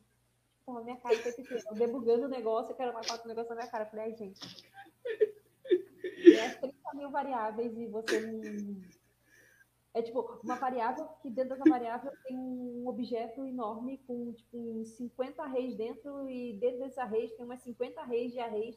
E até você achar um, o que você quer, um pouco mais difícil, não, mas ah, você, gosta, você gosta de, de Lara, vai fazer o quê? Nossa senhora, já ah, vi. Eu vou tomar porra do povo. Alvivar, essa esposa de Alvivaço aí também, aí não. Ah, ele dá, ele dá esporro mesmo, inclusive a gente paga na, os pontinhos da Twitch para ele dar esporro na gente. Então a gente. Ô, oh, louco! A gente gosta dos esporros. Aí, então assim, sabe, tipo, tem hora que assim, cara, você quer desistir? Quer. Tem hora que você fala assim, cara, não sirvo para isso e tal. Cara, não é isso. Às vezes simplesmente por exemplo, esses dias mesmo eu tava achando que, tipo, cara, eu tava, como eu falei, eu capengo muito no Drupal. E, cara, uhum. a gente lá na, na, empresa, a gente tem um negócio de acompanhamento da nossa carreira. Eu comecei a receber, eu comecei a receber os feedbacks que eu falava assim, cara, eu não tava me enxergando dessa forma. E sabe, o pessoal assim, mega de boa. E, cara, eu sei que você tem dificuldade, mas, cara, você só tá trabalhando três meses com isso. Então, tipo, é normal. Então, assim, cara, você tá muito bem, você, você até mandou bem demais, a gente achou que você ia ter mais dificuldade e tal. Falei, cara, isso foi muito legal, porque assim, eu não enxergava assim, dessa forma, sabe? Então, e lá você já trabalha de pleno ou você ainda é júnior? Lá sou pleno. E aí, depois que você saiu da startup, você já entrou lá como pleno? Isso. Já entrei lá como pleno. É, eu tenho uma pergunta aqui, ó. Tava esperando chegar esse momento para fazer uma pergunta que fizeram aqui para você. Leandro LNS, ele falou assim: Moniquinha, como, como faz para virar pleno? Você poderia dar algumas dicas aí. Cara, vou ser sincera, tu não tem aquele negócio, ah, aquele, a partir daquele ponto você é pleno. Cara, eu meti o logo, vamos botar assim na, na entrevista, cara, eu falei o que, que eu sabia, o que, que eu não sabia, e, cara, eles me enquadraram como pleno. E assim, eu tô dando conta, eu tô fazendo, morri de medo quando eu vi que eu ia, tipo, meu cargo ia ser pleno, eu falei, cara, será que eu vou dar conta? É depois de comer, de passar no cabelo. Foi bem essa pergunta que eu fiz na o, o me perguntou se eu sabia Drupal. É, Então, assim, é, não, não tem essa, assim, ah, como virar pleno? Cara, estuda, se dedica, vai fazendo projetinho, cara. Vai fazendo projetinho, vai, vai colocando lá no, no GitHub, ou se você curtir melhor, o GitLab, enfim, né? Se você curtir. Cara, vai estudando. Cara, isso, isso não é natural. Foi natural para mim. Pô, até hoje eu meio que duvido que eu possa ser pleno. Mas, cara, tô, tô de boa, cara. Meus feedbacks foram muito bons. Então, tem alguma coisa de cinco minutos no meu ouvido. É a minha Alexa. Não ah. dá para baixar mais o volume dela. Pensei que você não ia escutar. Ela quer participar também do, do... Ela sempre se intromete.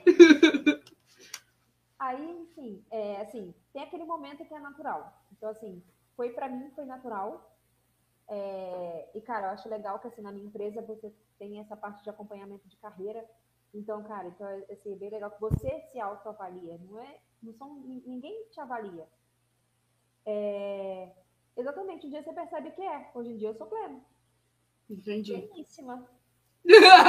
Pleno, pleníssima. A de plena. Eu só sou sênior na idade. Não, não vai ser Ah, nada a ver, pô. Aí, enfim, tipo, é, acontece. Isso é natural. Então, tipo, não tem, não tem, digamos assim, aquele roadmap, não tem isso. Cara, é estuda, se dedica. Eu acho legal, por exemplo, como eu falei da minha empresa, que a gente tem essa, essa autoavaliação. Tipo, quem faz uhum. a, a avaliação sou eu. Eu pego o feedback das pessoas, mas com base nesse feedback, eu vou fazer meu roadmap, o que, que eu preciso melhorar, o que, que eu quero trabalhar, o que, que eu não quero. Então, assim, não é ninguém que define a minha carreira, sou eu. Cara, se eu quero virar arquiteto, então beleza, eu vou seguir os passos para virar arquiteto. Então eu preciso melhorar, sei que eu preciso melhorar nisso, nisso, nisso, tem uns pilares lá, então eu vou me enquadrando nos pilares que eu quero. Então, assim, quem está gerindo a minha carreira sou eu. Então, sim, a partir do momento que eu tiver com aqueles níveis para, por exemplo, ser um sênior, uma, uma sênior um dia, então beleza, eu vou ser. Então, assim, não tem uhum. coisa, cara, eu vou continuar estudando, vou continuar me dedicando. Eu espero que eu entenda o grupo um dia, pelo amor de Deus, porque um dia eu sei que ele é de programar, que não é de passar no cabelo nem de comer. Ele é de assustar só.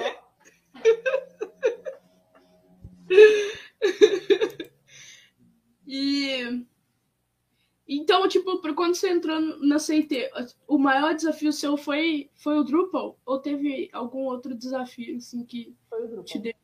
Foi o Drupal. Eu nunca tinha mexido. Aí a gente passou um mês em treinamento. A gente entrou, achei isso muito legal também. Porque a gente passou um mês em treinamento. E, inclusive, todo mundo que entrou, tipo, ninguém nunca tinha mexido com Drupal. Então foi bem legal, porque assim, eles reconhecem isso, então eles deram um mês de treinamento.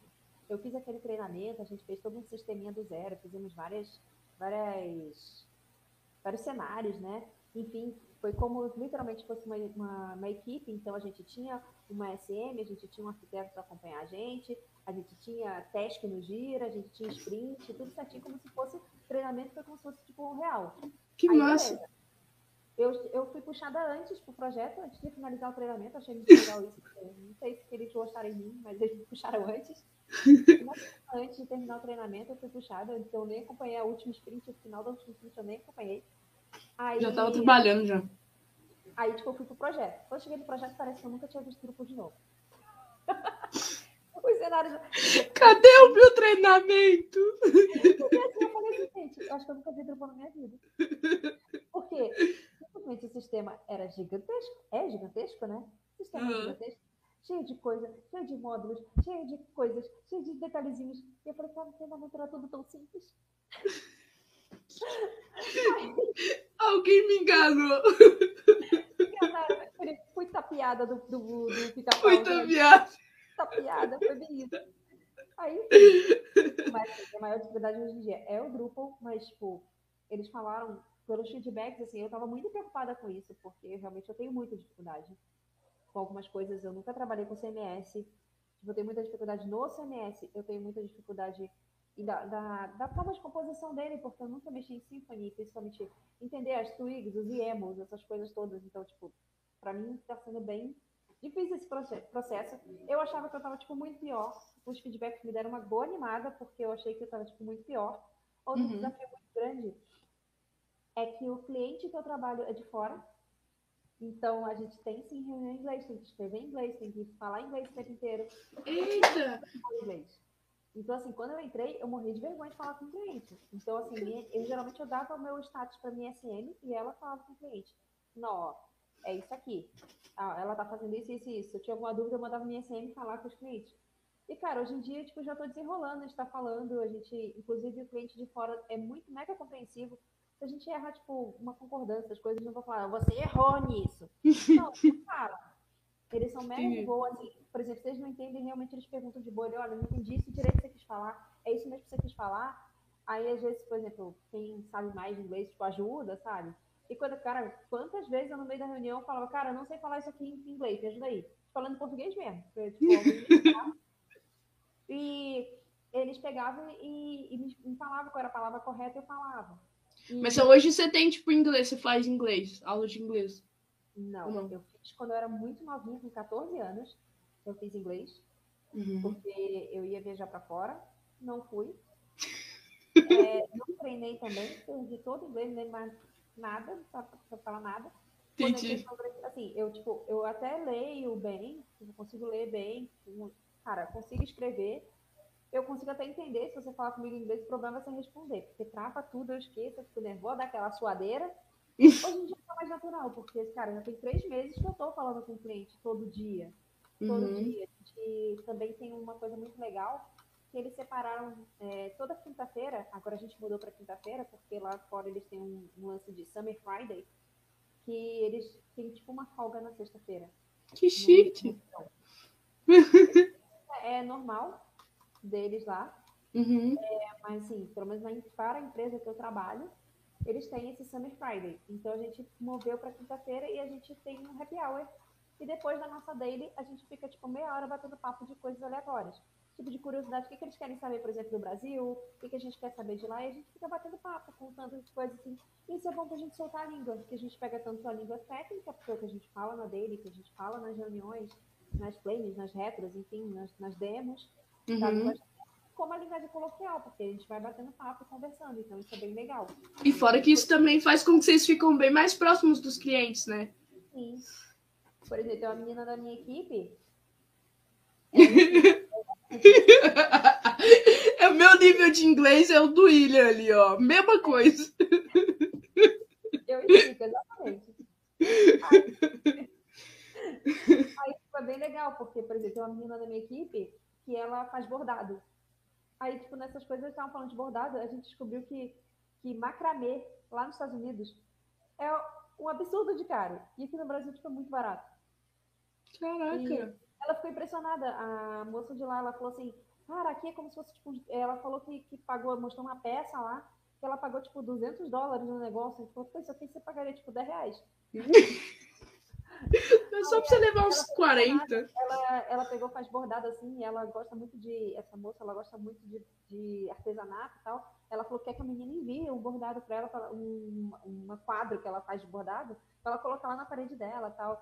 E isso é bem legal, porque tipo, a gente fica, conhece mais, o pessoal conhece muito a rotina deles, então é, é diferente. Eles conhecem a nossa. Por exemplo, no, na época de festa junina, a gente comentou das comidas típicas de festa junina. Hum. Eles, eles acharam muito nojento o pé de moleque. Eu falei, gente, meu pé de moleque é muito bom. É muito bom, como assim?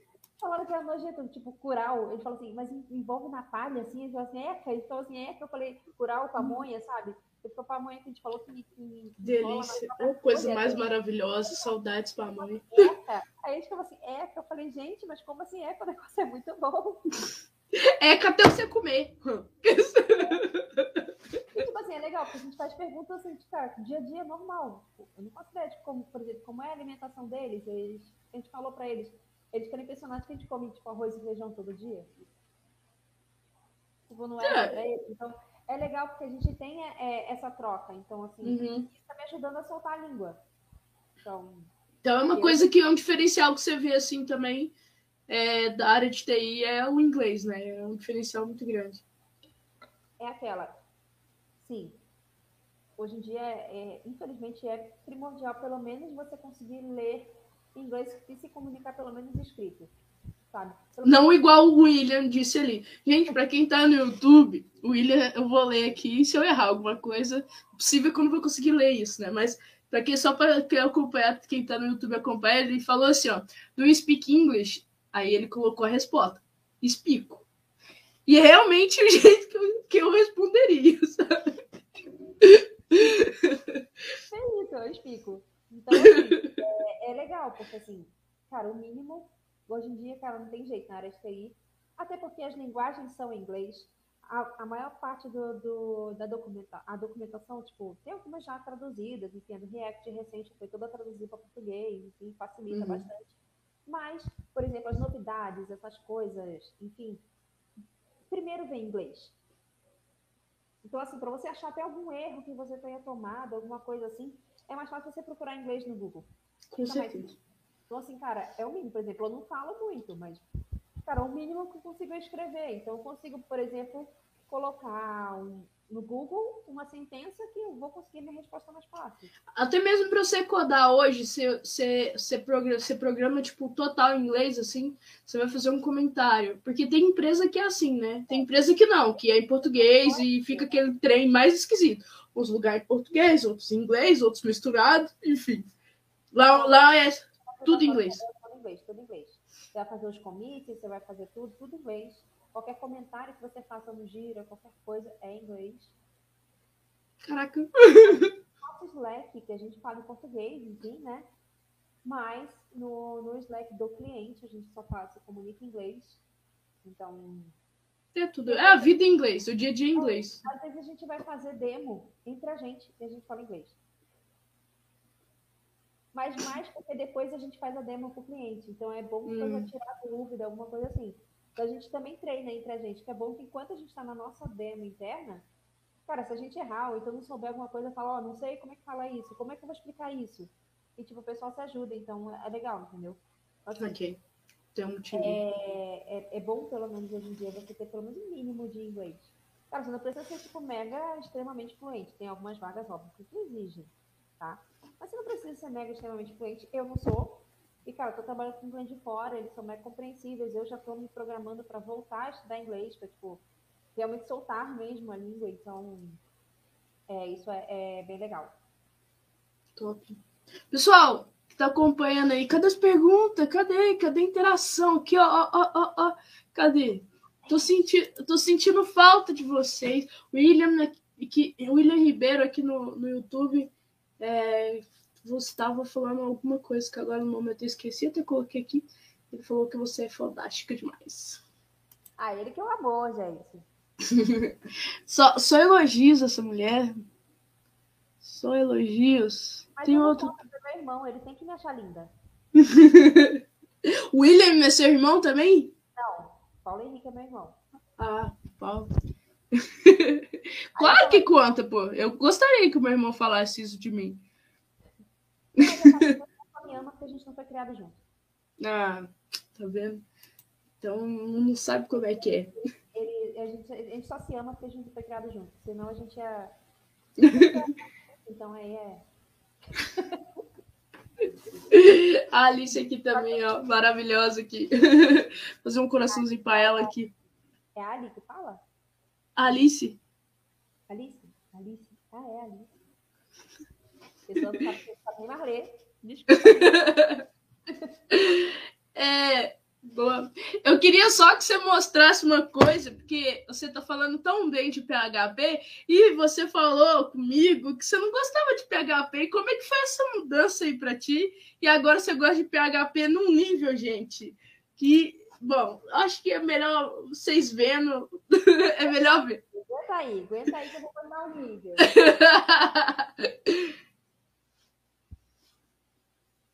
Vocês vão ver algo aqui que vai impressionar vocês. Quem tá, quem tá no YouTube agora já tomou spoiler. Mas, mano, pra quem não gostava de PHP, hoje ela palestra em evento de PHP e olha isso aí. Mostra, olha que tanto, meu Deus do céu. Oh, quantos que você tem?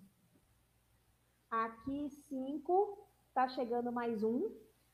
Que tá Eu... vindo que tá vindo de fora. Hum. Aí, ó. Aí esse aqui é o amarelinho. Tem o rosa. Dois. Que fofo. tem o pretinho, Fez. tem o azulzinho. E o que eu mais gostei? Tem o colorido. Esse é o mais bonito. É o mais O bonito. nome dele é Diversity. Não, tá- faz todo sentido. Ele ser Se coloridinho pra assim. pegar, ele é azulzinho assim, aí ele tem um chapéuzinho assim de Joker.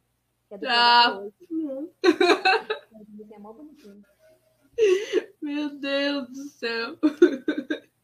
Mas assim, você não curtia PHP e aí quando que, que foi essa viradinha de chave pra ti? E aí depois você chegou a esse nível aí. São elefantinhos ali. São elefantinhos, ó. Atam bem. Mude ursinho. Ó, a Alex aí querendo participar de novo. Você viu, né? Deixa eu falar, viu? Foi mal, galera. Cara, foi quando eu consegui a bolsa para Digital House. Quando eu consegui a bolsa para Digital House, aí a gente, aí, tipo, lá era PHP, stack, PHP e Laravel. Então aí eu comecei a, a trabalhar com PHP tal. O Pokémon tá aí, ajudou muito, porque o Pokémon, ele é o dono do PHP de rua. Então, assim, o, inclusive, esses elefantinhos, alguns deles foi o Pokémon que me deu. Olha, E tem mais um aqui que ainda tá até embalado, ó, porque isso aqui eu vou dar de presente. isso é incentivo. Esse aqui eu vou dar Que de bonitinho. presente. Que O bonitinho. Pokémon- Esse é muito Eu bonitinho. ganhei, eu só ganhei cinco elefantes do Pokémon. Você ganhou todos os cinco dele? Não, esse o rosinha, esse colorido e o pretinho, eu comprei. Esses Uhum. dois eu ganhei dele, mas além desses aqui, eu ganhei mais três. Um deles está ali que eu mostrei, e Uhum. mais dois que eu já dei de presente. Caraca! Tipo, que eu já tenho. Meu eu dei, Deus! Eu dei, um- eu dei dois rosas de presente e esse azul. Muito bonitos eles. Meta de presente, concordo com você, Alice. Eu quero uma Eu meta já dessa. tenho- eu, já tenho, eu já tenho prometido mais um, se eu ganhar mais um. Deus quiser, eu vou ganhar esse mês aí na, na captura de linguagens, que é, ó, assista a live do Pokémon, que tem um, um joguinho muito legal de captura de linguagem de programação, tipo um Pokémon GO, que aparece uma linguagem selvagem e você pega. Então, no ranking, no final do mês, quem fica uma- em primeiro lugar ganha um elefantinho. Entendi por que você já ganhou tantos elefantes. Faz todo Não, gente, sentido. a gente ganhou- eu ganhei no bingo também, porque eu sou a idosa que joga bingo. de na live, a gente rodou bingo pra gente jogar bingo domingo. Meu Deus. Tem o, do- tem o bingão domingo, aí eu já ganhei elefante no bingo, aí ganhei elefante nas nas linguagens. Bastante elefante.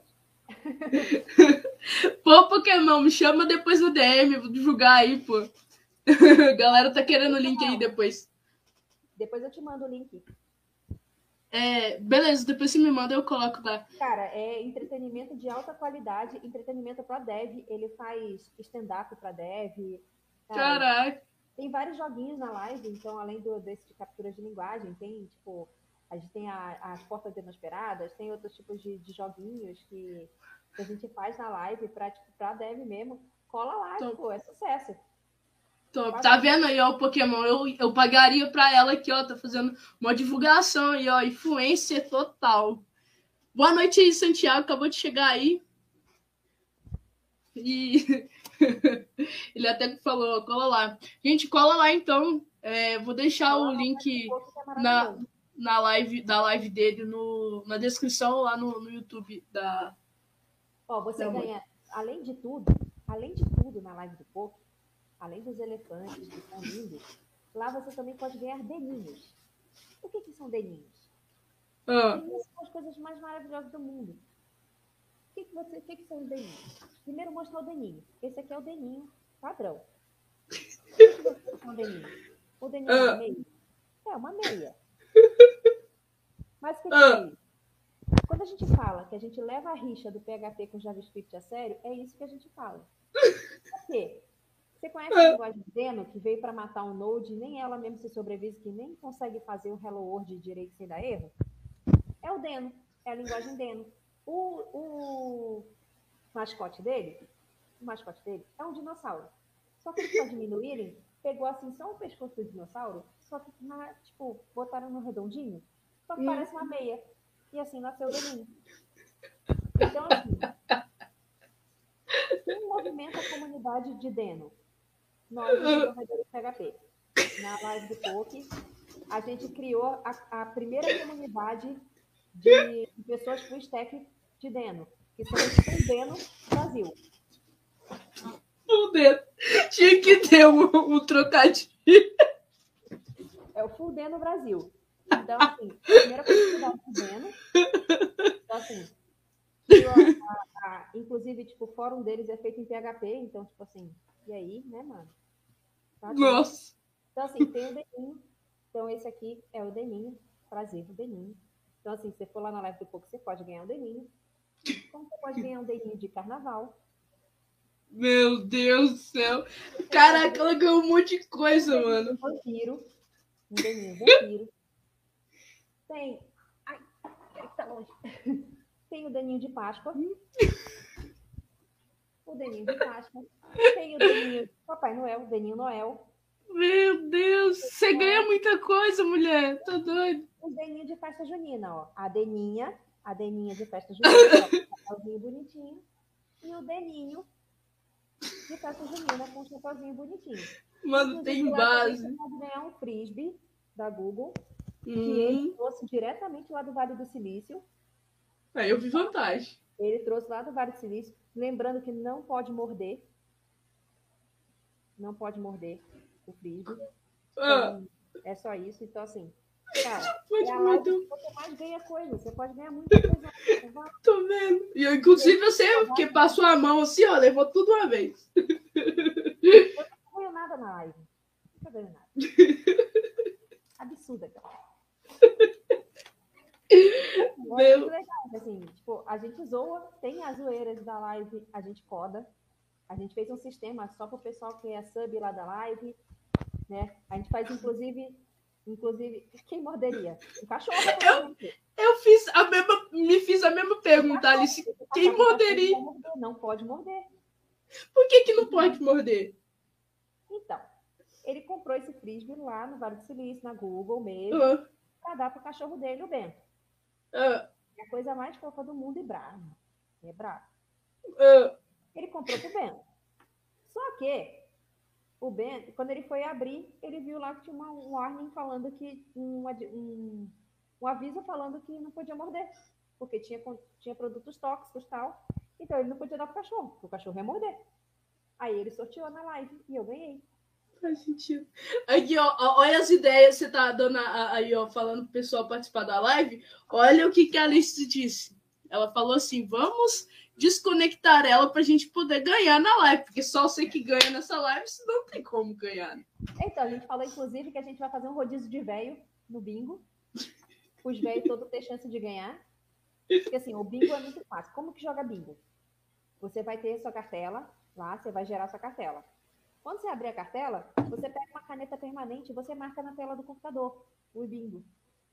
Para hum. ser mais efetivo. Se você quiser, você pode furar a tela também para poder marcar os números.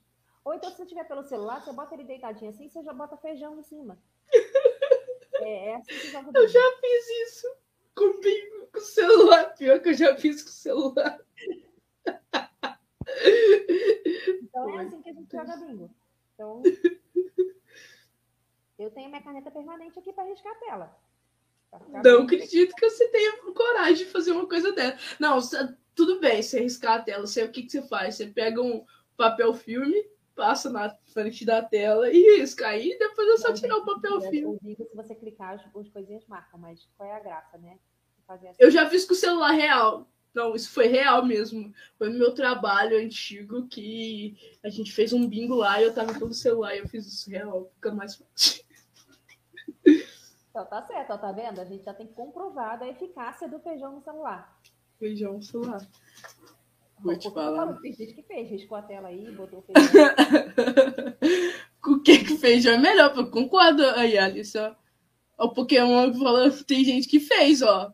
É, Realmente, então, tá vendo? É muito eficaz. Eu, sei, eu, eu não desconfio, não. O Lea, Lea, Lea, eu acho que é isso mesmo. Leandro Lincoln. Leandro Lincoln. Boa noite para você. Tá entrando agora no, no Pessoal, vocês têm alguma pergunta? Fica à vontade aí para fazer pergunta. Momento descontra... Descon... descontração aqui. Quanto passando? Olha, eu tenho uma dúvida. E eu acho que a gente se conheceu foi muito por essa, por essa vibe aí de, de, de IoT, cultura maker, né? Se não me engano, foi, foi, foi assim que a gente se conheceu, né? Isso. É, da onde que veio seu interesse para essa área, assim? Pô, você curtia BI, fez matemática, depois foi para dev e da onde que surgiu? Por que cultura maker? Então, nessa empresa que eu entrei como BI, lembra que eu falei que eram seis startups? Uhum. Uma delas, eu trabalhava na que eu trabalhava com BI, que era a Uhum. parte de analytics. Uma das empresas do grupo era uma empresa de IoT. E eu também prestava serviço para eles. Então, assim, eu, eu comecei a fazer sistema, só que assim, eu nunca fui muito do hardware. Não sei mexer em hardware. Não sou boa. Ó, inclusive, já faço logo a propaganda. O William que tá aí na coisa que falou, ele é bom de hardware, ele mexe pra caramba nos, nos rolê, ó. Qual dos William? William, se manifeste, por favor. O William Ribeiro, que tá ali no, no, no, no YouTube. Ele William, vamos conversar. Porque é tão difícil achar gente que gosta de hardware. Pô, que isso? Ele manja, ele manja. Aí, enfim, é, eu fazia lá a parte de software. A gente recebia, a gente tinha uma empresa que fazia pra gente a, parte dos hardware, né?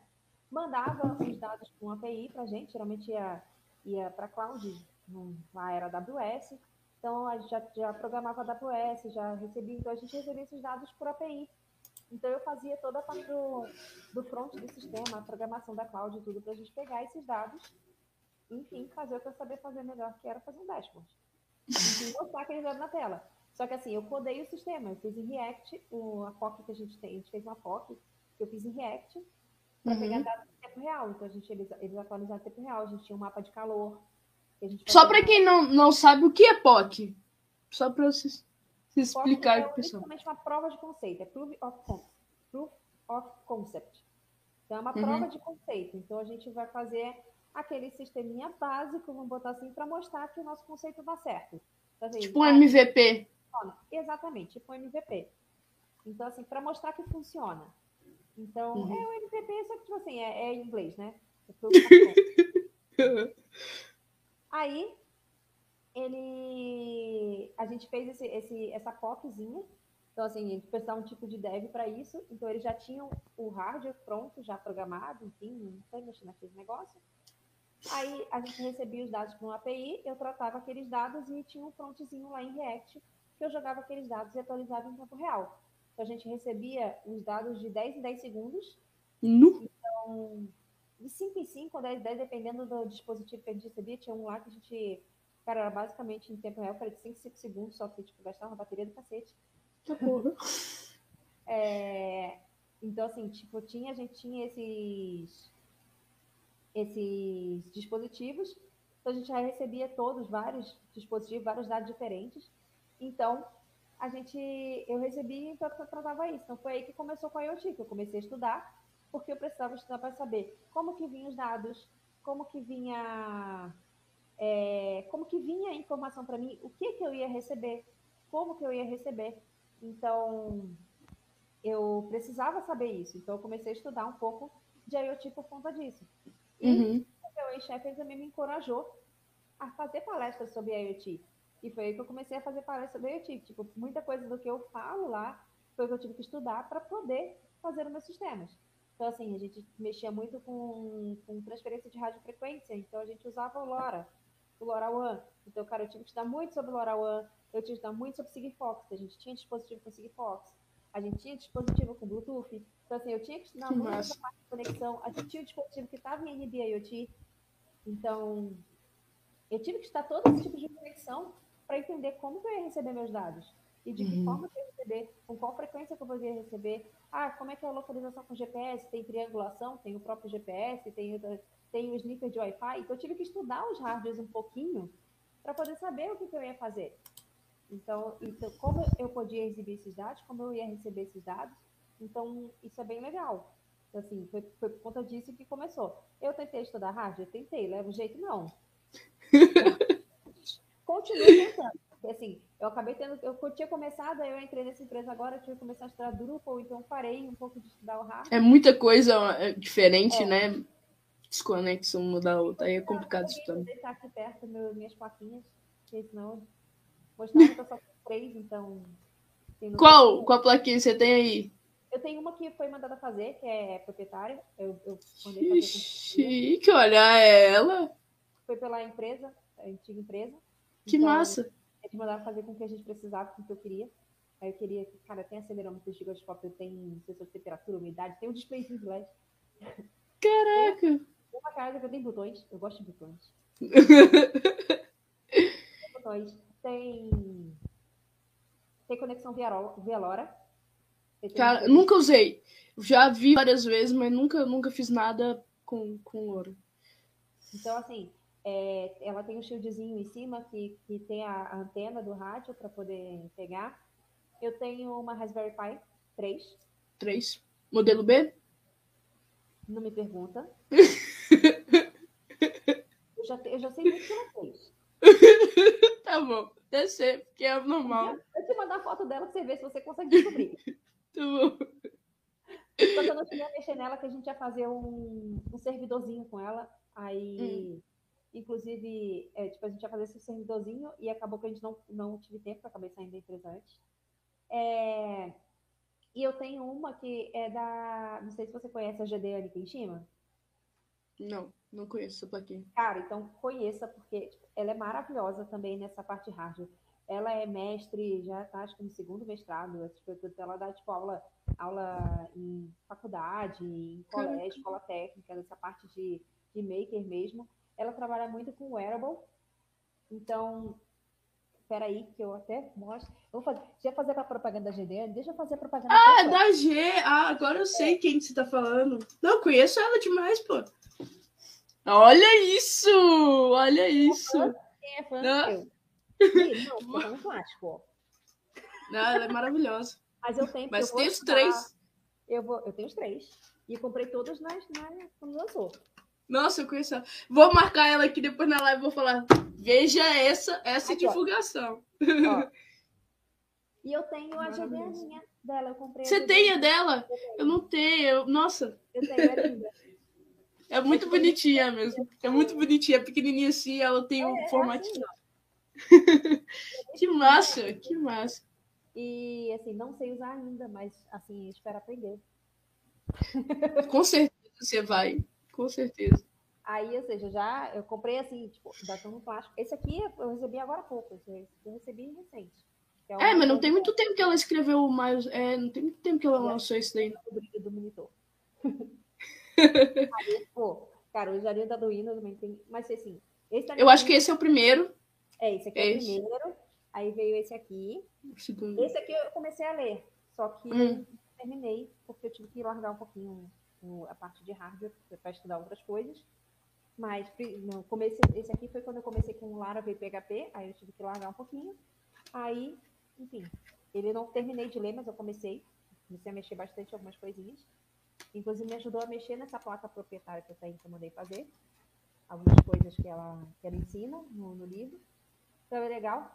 Assim, cara, a- quando eu vi a GDN pela primeira vez, foi na Rodsec, Na Roadside. Sec, que ela, ela fez um workshop de wearable. E eu Que não, top. eu não consegui vaga pro workshop, eu fiquei muito chateada.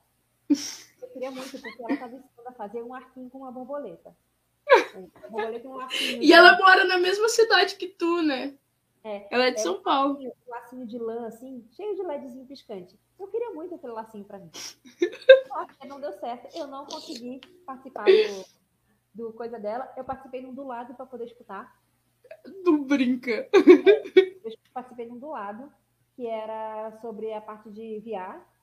Então, assim, tipo, a gente tirava algumas fotos, a gente fazia umas montagens para poder enxergar no óculos, então era bem legal. Mas eu não estava prestando muita atenção, porque eu estava tipo, de olho dela, porque eu queria muito essa caneta. Eu tentei muito.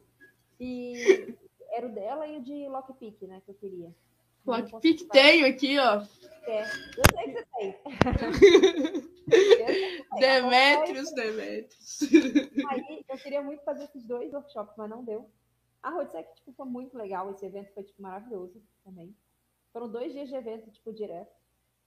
Eu já eu já estava vindo de um evento que foi de madrugada, então eu virei três, três noites. Meu Deus. Saí de lá. Que, tipo, sei que maravilhoso. Eu sou road lá. Eu já, de vez em quando eu participo lá também dos eventos. Quero participar presencial. Presencial deve ser muito é, da hora. Foi na presencial, foi na presencial. Ah, foi muito falar. legal. é... Ó, tem uma pergunta ali do Leandro. Hum, fez agora. Ah, tá. É porque ele perguntou, mas eu não entendi a pergunta dele. Que ele perguntou. Cara, quanto ganha o dev, isso aí é muito relativo, depende da empresa. Depende. Depende, da, depende da, do nível de experiência. Da experiência. Você pode ser CLT, você pode ser PJ. Eu já tive experiência como PJ e já tive experiência agora, eu sou CLT. Então, assim, é, depende do que você quer, da forma que você quer. Então, depende, assim, bastante não tem como falar assim para você, ah, não, você júnior você vai ganhar tipo X, você pleno você vai ganhar X, você sênior você vai ganhar tanto. Não tem, depende muito da empresa. Eu não, tem um lugar. Tipo, ganhavam como júnior, sabe? Tipo. É, o momento também a galera tá ganhando melhor, porque o, o, o mercado tá mais aquecido, né? É. Então acaba que o pessoal tá ganhando melhor. Mas um lugar top pra você ver questão de, de salário é o Glassdoor. Glassdoor. Cara, olho muito Glassdoor, fuxico mesmo as empresas lá. Não tenho vergonha de fuxicar, até porque, cara, Glassdoor é uma, uma parte muito legal para você ver como é que tá é, a empresa, tipo, no geral. Outra coisa que eu indico também, que eu fiz isso quando eu tava para entrar em, na, na CIT, que, cara, vai no LinkedIn, você consegue ver as pessoas que trabalham lá. Chama uma pessoa da sua, que, tipo, por exemplo, vai ter o cargo equivalente do seu, chama como é que é trabalhar aí, que que, como é que é, é pergunta mesmo, ah, qual, qual tech vocês usam, como é que, que, vocês fazem. Cara, pergunta mesmo, como eu falei, não tenham vergonha de chamar as pessoas. Tipo, não tenham vergonha, isso é muito legal, porque, cara, quando eu entrei eu já tinha ideia de basicamente do que eu ia fazer. Chamei uma pessoa que trabalhava lá, que, tinha, que eu vi lá que tinha o mesmo cargo que eu ia ter, engenheiro de software pleno. Uhum. Então, entrei lá e dei uma olhada, perguntei como é que era, tudo. Porque, cara, a gente não pode pecar e de repente cair numa armadilha, né? Com então, certeza. Então, assim, é, isso é ótimo para você literalmente não cair numa armadilha. Então, e ter... até mesmo para você ter, tipo assim, você vai se candidatar para uma empresa, você ter respaldo, né? O que falar, o que perguntar, o, o que, né? Você tem que saber um pouco da empresa quando você vai participar de uma entrevista. Então, é nesses lugares aí que você tem que procurar, perguntar às pessoas. Cara, LinkedIn, LinkedIn Glassdoor é o lugar para você para você conseguir ver sobre a, sobre a vaga, sobre a empresa, conversar com pessoas, isso é muito importante. É, até mesmo você vai ver se a, a pessoa está. Tá certo que hoje em dia também não é muito parâmetro. Então, por exemplo, se a pessoa está um certo tempo na empresa, então de repente, pô, é uma empresa legal de trabalhar, enfim, chama ela. Hoje em dia não é muito parâmetro, porque, inclusive, antigamente o pessoal via muito com maus olhos se você trocasse muito de empresa, né? E, cara, na área uhum. de tecnologia você não tem muito isso, porque você, cara, você troca e tá tudo bem. Depois cara, você. Tipo, não vão te ver mal porque você ficou três meses numa empresa. De você arranjou uma oportunidade melhor, ou então, tipo, viu que não era aquilo que você queria, não quer dizer que a empresa seja ruim, de repente você saiu. Ou se você foi mandado embora também, tipo, tudo bem. Às vezes você não, não se encaixou com, no, na, como fala, o fit cultural da empresa, entendeu? Então, assim, é, é muito relativo. Nossa, tá um negócio meu. Bacana. Ele, ele respondeu aqui. Fechou a pergunta? Gente, fica à vontade de fazer pergunta. Tô achando vocês muito quietos hoje. Ó, a Alice ela tá falando para ensinar a palestrar e também ajuda. É, é, ensinar e palestrar também ajuda até, até mesmo a aprender. É. Aí eu vou contar o rolê que eu falei. Eu já fui professora de programação. Né? Quando eu fiz esse programa, que foi o primeiro curso que eu fiz, que eu falei que a gente era alunos número um e tal. Uhum. Sim. Quando eu terminei o meu curso, eu comecei a ajudar a minha professora, Cris, como monitora.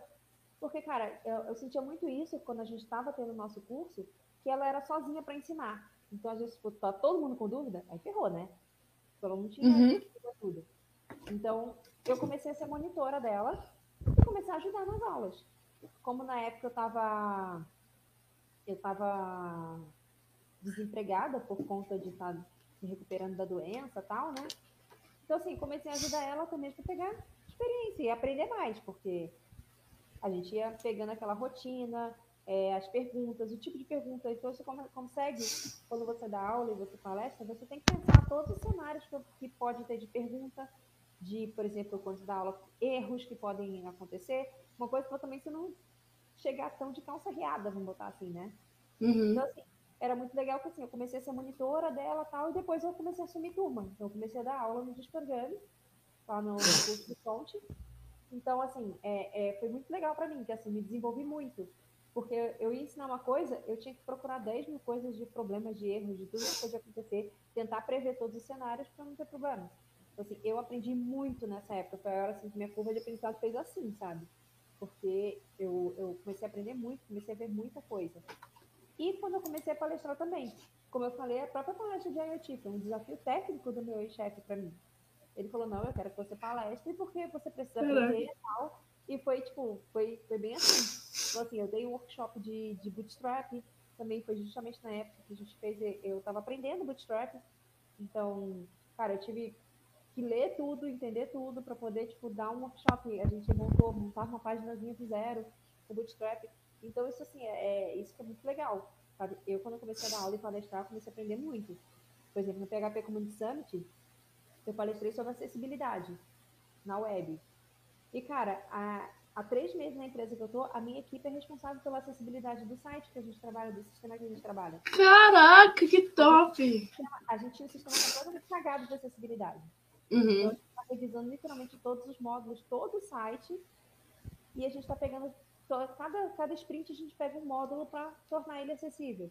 Então, assim, Inclusive a Alice, que está aí presente, gosta muito desse, desse assunto. Olha, se quiser, depois a gente troca umas figurinhas aí sobre acessibilidade. Quando sair o link aí do PHP Community Summit, aí você pode ver a palestra também. Foi bem legal. Ô, louco, aí sim. Eu palestrei junto com a menina que trabalha comigo, que ela uhum. internamente, ela já tinha feito um, uma palestra interna sobre acessibilidade, né? E aí eu fui convidada pelo Poké, pra, pelo Pokémon, para palestrar uhum. no PHP Summit. Aí eu dei a ideia de a gente fazer junta, porque ela, ela que tinha dado internamente na empresa, né? E foi muito legal, porque assim, cara, cada dia a gente aprende uma coisa diferente. E, assim, é um mundo muito vasto e aquele negócio, eu tô aprendendo cada vez mais, principalmente para dar palestra, como eu ia ter que responder perguntas. Cara, eu li pra caramba sobre acessibilidade. Então, assim. Não, você também tem pós nisso, né? Então tudo ajuda. Isso, realmente, isso ajuda. Então, assim, é bem legal essa, essa parte. Então, assim, de todo, a gente está pegando e reformulando literalmente. Cara, a última sprint, eu reformulei todo o menu hambúrguer e todo o menu. Caraca, Pô, que massa. Não estava acessível. Não, isso deve ser uma massa, tipo assim, de você ver um trampo seu que você fez assim e realmente fazendo diferença, sabe? Quando você vê que o seu serviço fez efeito, ah, deve ser muito massa. eu acho que os vizinhos aqui devem estar, estar de saco cheio do dia inteiro o leitor de tela rodando. Eu passo alguma coisinha, já jogo o leitor de tela, ou o NVDA, ou o, o Screen Reader, no, no caso do meu trabalho é Linux, né? Ou então o uhum. TalkBack do Android, porque eu tenho, tenho que acionar para ver se também está acessível no celular, porque não adianta nada estar no computador. Uhum. Tá? Então, assim, é o dia inteiro. Principalmente no celular, tipo, TalkBack on. Aí, tipo...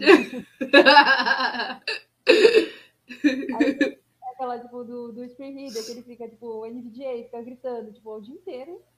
Mesmo meu, meu a minha acessibilidade gritando. Que o massa. O pouco que me acompanhou trabalhar, eu acho que ele não aguentava mais escutar. E ele só me acompanhou, tipo, dois dias só. E acho que ele não aguentava mais escutar o, o meu screen reader lendo as coisas. Meu Deus. Aí, ó. Aí, ó, Alice, vamos conversar.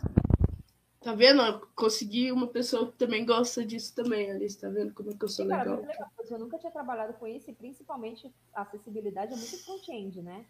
É. Só que eu descobri que não é. Não, a, a atuação é em front-end, mas as alterações é em back-end, né? É, porque eu, como back, eu tenho que mandar os dados muito certinhos pro meu front para que possa tudo estar direitinho para tipo, que o front consiga organizar tudo direitinho na tela. Se eu mandar um dado cagado do meu back, vai estar tudo cagado. Então, assim, eu, muita coisa assim, quando eu entrei na equipe, eu falei, gente, mas, tipo, eu sou back-end, por que que eu tô, o que que eu tô fazendo aqui, sabe? Tipo, Depois eu vi, cara, como como meu trabalho como back-end é bom nesse caso, porque assim, eu tenho que todo reestruturar como a forma que eu mando as coisas, a forma que chega, tudo direitinho, para poder no meu front eu poder trabalhar com eles. Então, assim, é muito legal, porque assim, eu recebo tudo no front, tudo, tudo direitinho, porque eu já mandei do back certinho. Então, assim, uhum. é, é muito legal isso. Assim, eu nunca tinha tido essa experiência. E, cara, coisas que a gente faz que é besta. Quem não adora usar, por exemplo, no CSS, aquele before e after, para montar, por exemplo, íconezinhos lindos, para colocar alguma coisinha na tela, aquilo é completamente cagado para acessibilidade. Não sabia, não. Não sabia. É, o problema é o seguinte, ele acaba se tornando um pseudo-elemento. Quando o leitor de tela passa, ele vai passar por aquele ícone, só que ele não vai ler nada. Ele vai, tipo assim, vai passar, ele vai tipo, parar ali. Aí você imagina, tipo, você como não tá enxergando, de repente você tá lá, tipo, ah, link, menu, não sei o que lá. Silêncio total, mas você passou pro próximo item e não falou nada. Aí, tipo, tem que fazer um jeito de tornar aquilo acessível, entendeu? É, outra coisa também que, tipo, todo front-end adora. Quem não ama um carrossel? É, é bonito. Não vou negar. É o inferno na terra para. Porque você imagina que a pessoa que está que tá navegando, ele está navegando com um tab. Ou então com a uhum. Só que você está tipo, dando tab, tab, tab, tab, tab. Você imagina que você tem um carrossel com 100 cards. Certo? Uhum. Cards. Cada card desse, ele vai ter, por exemplo, um, uma imagem e um botão para você ir para algum lugar. Você tem noção que você vai ter que dar 200 tabs para você sair daquele carrossel? Caraca, bicho. Porque você vai ter dois tabs por cartão, porque vai ser a imagem e. Uhum.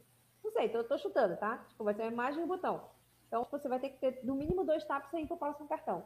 Só que são 100 cartões. Agora você imagina, você que. O que, que a Alice falou? Ela tá, tá, falando, tá falando do que você tá dizendo aí. Isso, é design. Nossa, aí o que acontece? Você imagina que são 200 tabs. Então você tem que ter uma forma primeiro. Se o cara não quiser ver aquele carrossel, ele pode pular. Uhum. Você, geralmente é um conteúdo que ele não está querendo mostrar, querendo ver. Então você tem que dar uma oportunidade dele, dele pular. Certo? Sendo carrossel, você tem que ter uma forma que ele seja acessível por teclado, obviamente. Imagina aqueles carrossel que fica andando automático. Aí você imagina, é uma bosta. Ah, o texto. Ah, link, não sei o que lá. Não, não, não. Aí do nada ele pula pro próximo cartão e você. E o cara fica assim, ah, oi? Sim, mas não tava lendo. Coisa. Então, assim, cara, tem que ter, tipo, um botão de play pause que seja, tipo, primeiro tem que ter o um contraste bom, porque a pessoa não é só cega, a pessoa só tem baixa visão, então ela tem que ver, tem que ter um contraste bom. É, tem que estar com a letra de um tamanho ok, para a pessoa que tem baixa visão também enxergar tem que ter esse botão de play pause, porque aí, tipo, quem tá navegando com teclado consegue parar aquele maldito carrossel para poder, tipo, navegar se precisar. E antes do carrossel tem que ter esse botão de skip para ele conseguir, conseguir pular aquele carrossel. Então você tem que pensar tudo isso. E, Nossa, é complexo pra caramba!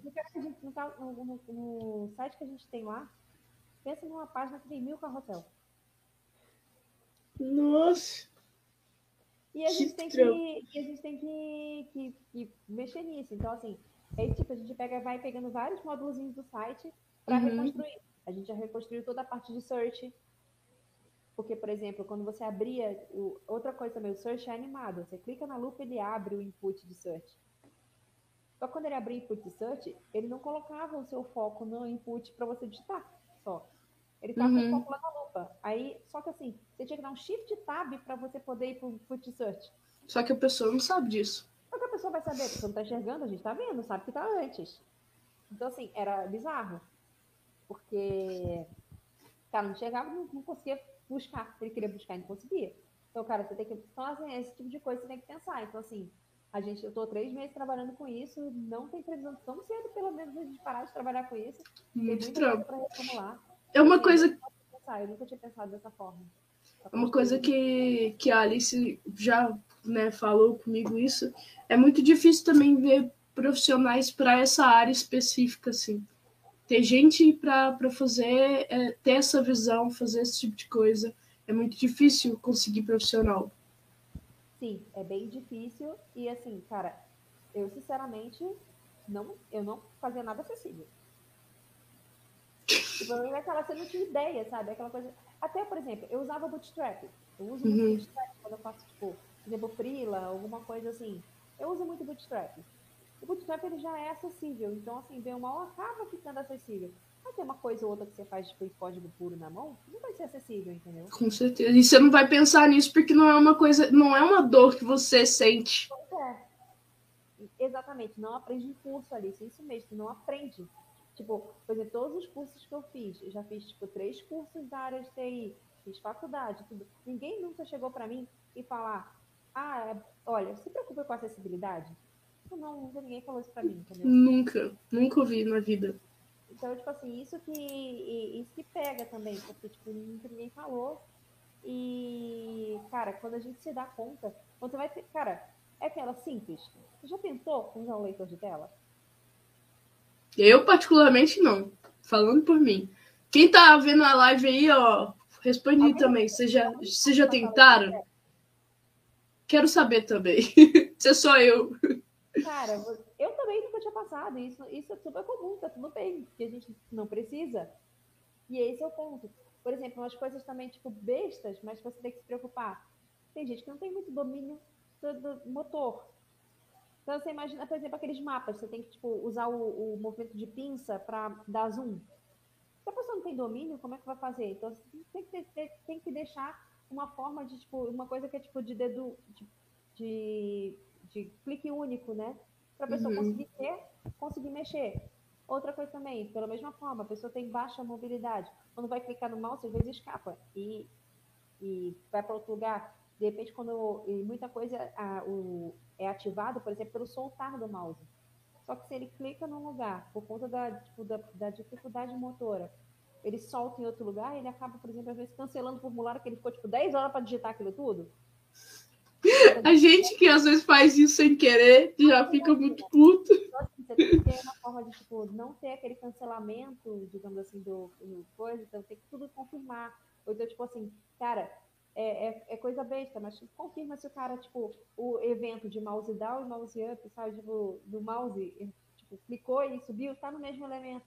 Então isso já quer dizer uhum. que a uhum. pessoa realmente quer fazer aquele coisa. Então, tipo assim, é, são coisas pequenas que a gente consegue mudar e adaptar para dar certo. Por exemplo, uma coisa besta também, que, acontecia muito, que às vezes eu esquecia, de botar aquele lá na tag HTML, aquele lang. Às vezes esquece. Mas como uhum. aquilo é importante que aquele lang vai dizer para o leitor de tela qual é a, voz que ele vai ter que sintetizar, qual é a língua que ele vai ter que sintetizar. Então, é através daquilo que ele enxerga. enxerga. Nem sabia, nem sabia. Outra coisa que eu fazia. Agora estudando que eu descobri.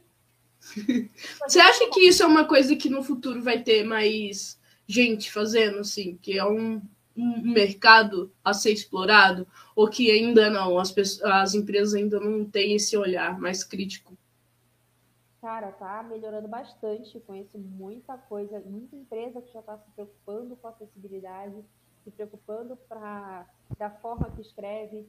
Por exemplo, um exemplo bem besta, que é uma coisa que eu sinto muita falta, que o pessoal todo vê. Alguém posta alguma coisa tipo no Insta, no Face, bota aquela hashtag para cego ver. Por quê? O Insta e o Face, ele não tem simplesmente aquele alt do texto da imagem. Aquele alt text hum. da imagem. Então, tipo assim, quando você sobe uma foto, tipo, ele simplesmente vai falar que é uma imagem e pronto, vai passar reto e próximo. Então, assim, ele não sabe o que, que tem naquela imagem. Então, assim, é muito legal essa hashtag para cego ver, porque quando ele estiver lendo o título, ele vai ter a descrição do que está na imagem. Então, isso é bem legal. Então, tem, é, é uma coisa que eu acho que é muito falha em, em Face e, Insta, até no Twitter mesmo, então, assim, é muito falho, mas, cara, eu acredito que já já eles vão começar. E eu conheço muitas outras empresas que, são, que já estão se preocupando, que já estão, tipo, tendo é, é, é, esse cuidado quando você vai construir alguma coisa e até mesmo reformular o que já está pronto. Um exemplo é a minha empresa. Minha equipe ficou totalmente responsável, ela foi criada para isso, para fazer essa reformulação e tornar tudo acessível. Foda. Ah, o Instagram, eu pelo menos assim, né? As coisas que eu vejo que, que mud estão mudando nesse sentido é, por exemplo, IGTV, né? IGTV agora tem, tem legenda automática. O Story, é, a galera começou a legendar os stories, né, para poder ser um pouco mais acessível. Confesso que eu, às vezes eu, eu deixo muito a desejar. Eu vou fazer, eu vou fazer até um adendo. Hum. Eu não deixo meu celular com som. Se a pessoa faz uma história só falando, eu passo reto. Desculpa, Tem isso também. Eu eu, pois é, eu, eu, eu, eu deveria colocar. Tem alguns que eu ponho, tem outros que não. Nem sempre eu tô com som no celular, ou então eu tô num lugar que eu não posso escutar com som, ou tô sem fone, alguma coisa assim. Então, assim, é muito importante você legendar, pelo menos assim, o assunto principal do seu story, porque a pessoa vai saber do que, que você está falando. Exato. Porque você imagina se é um cego passando por aquele seu story. Por exemplo, se está algum leitor, provavelmente aquela legenda ele vai ser lido. Uhum. Se é só uhum. você falando um vídeo, provavelmente o, o leitor vai falar, vídeo. Beleza. E? É. E, e, assim, os, o, as, as funções que eu vi, por exemplo, se você escreve alguma coisa, já tem um menos negócio em cima assim de traduzir. Então já traduz para outra linguagem que você escreve.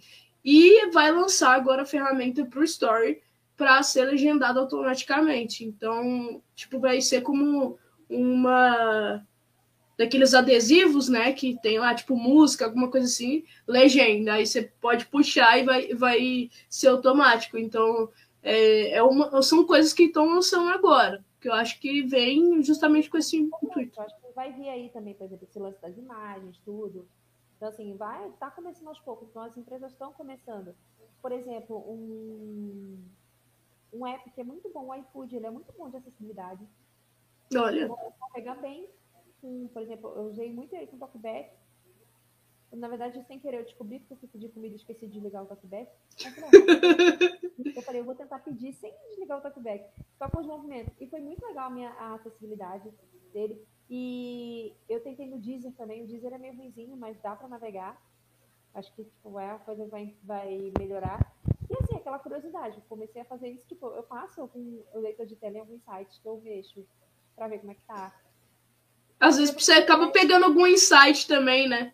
Pegar alguma ideia de algum, putz, como é que ele usou nesse elemento aqui? Ah, então foi assim, então, tipo, é, é bem legal isso. Então, assim, é legal que assim, todas as empresas estão começando a, a se preocupar com isso.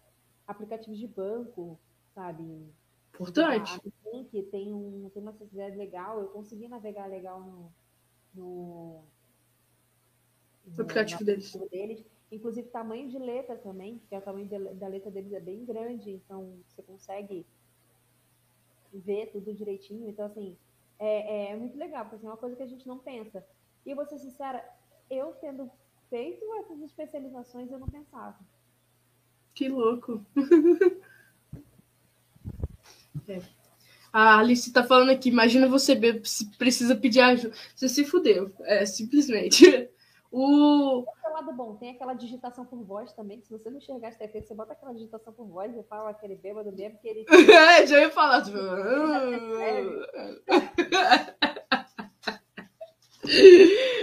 o...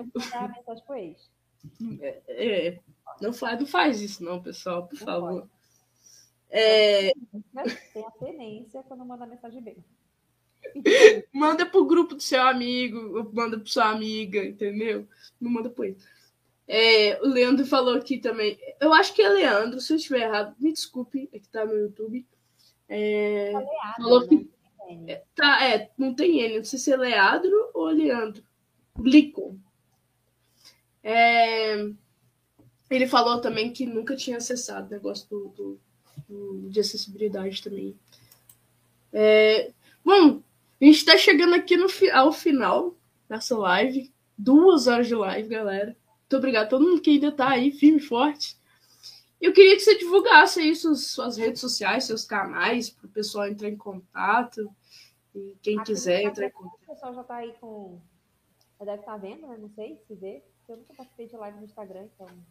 É, no Instagram é só você clicar aqui em cima, aqui, ó aqui em cima aqui, você põe para seguir ela e pode chamar ela na DM por minha conta. Pode chamar. E no YouTube, eu acho que se você botar a marca no meu nome, eu botei meu arroba lá.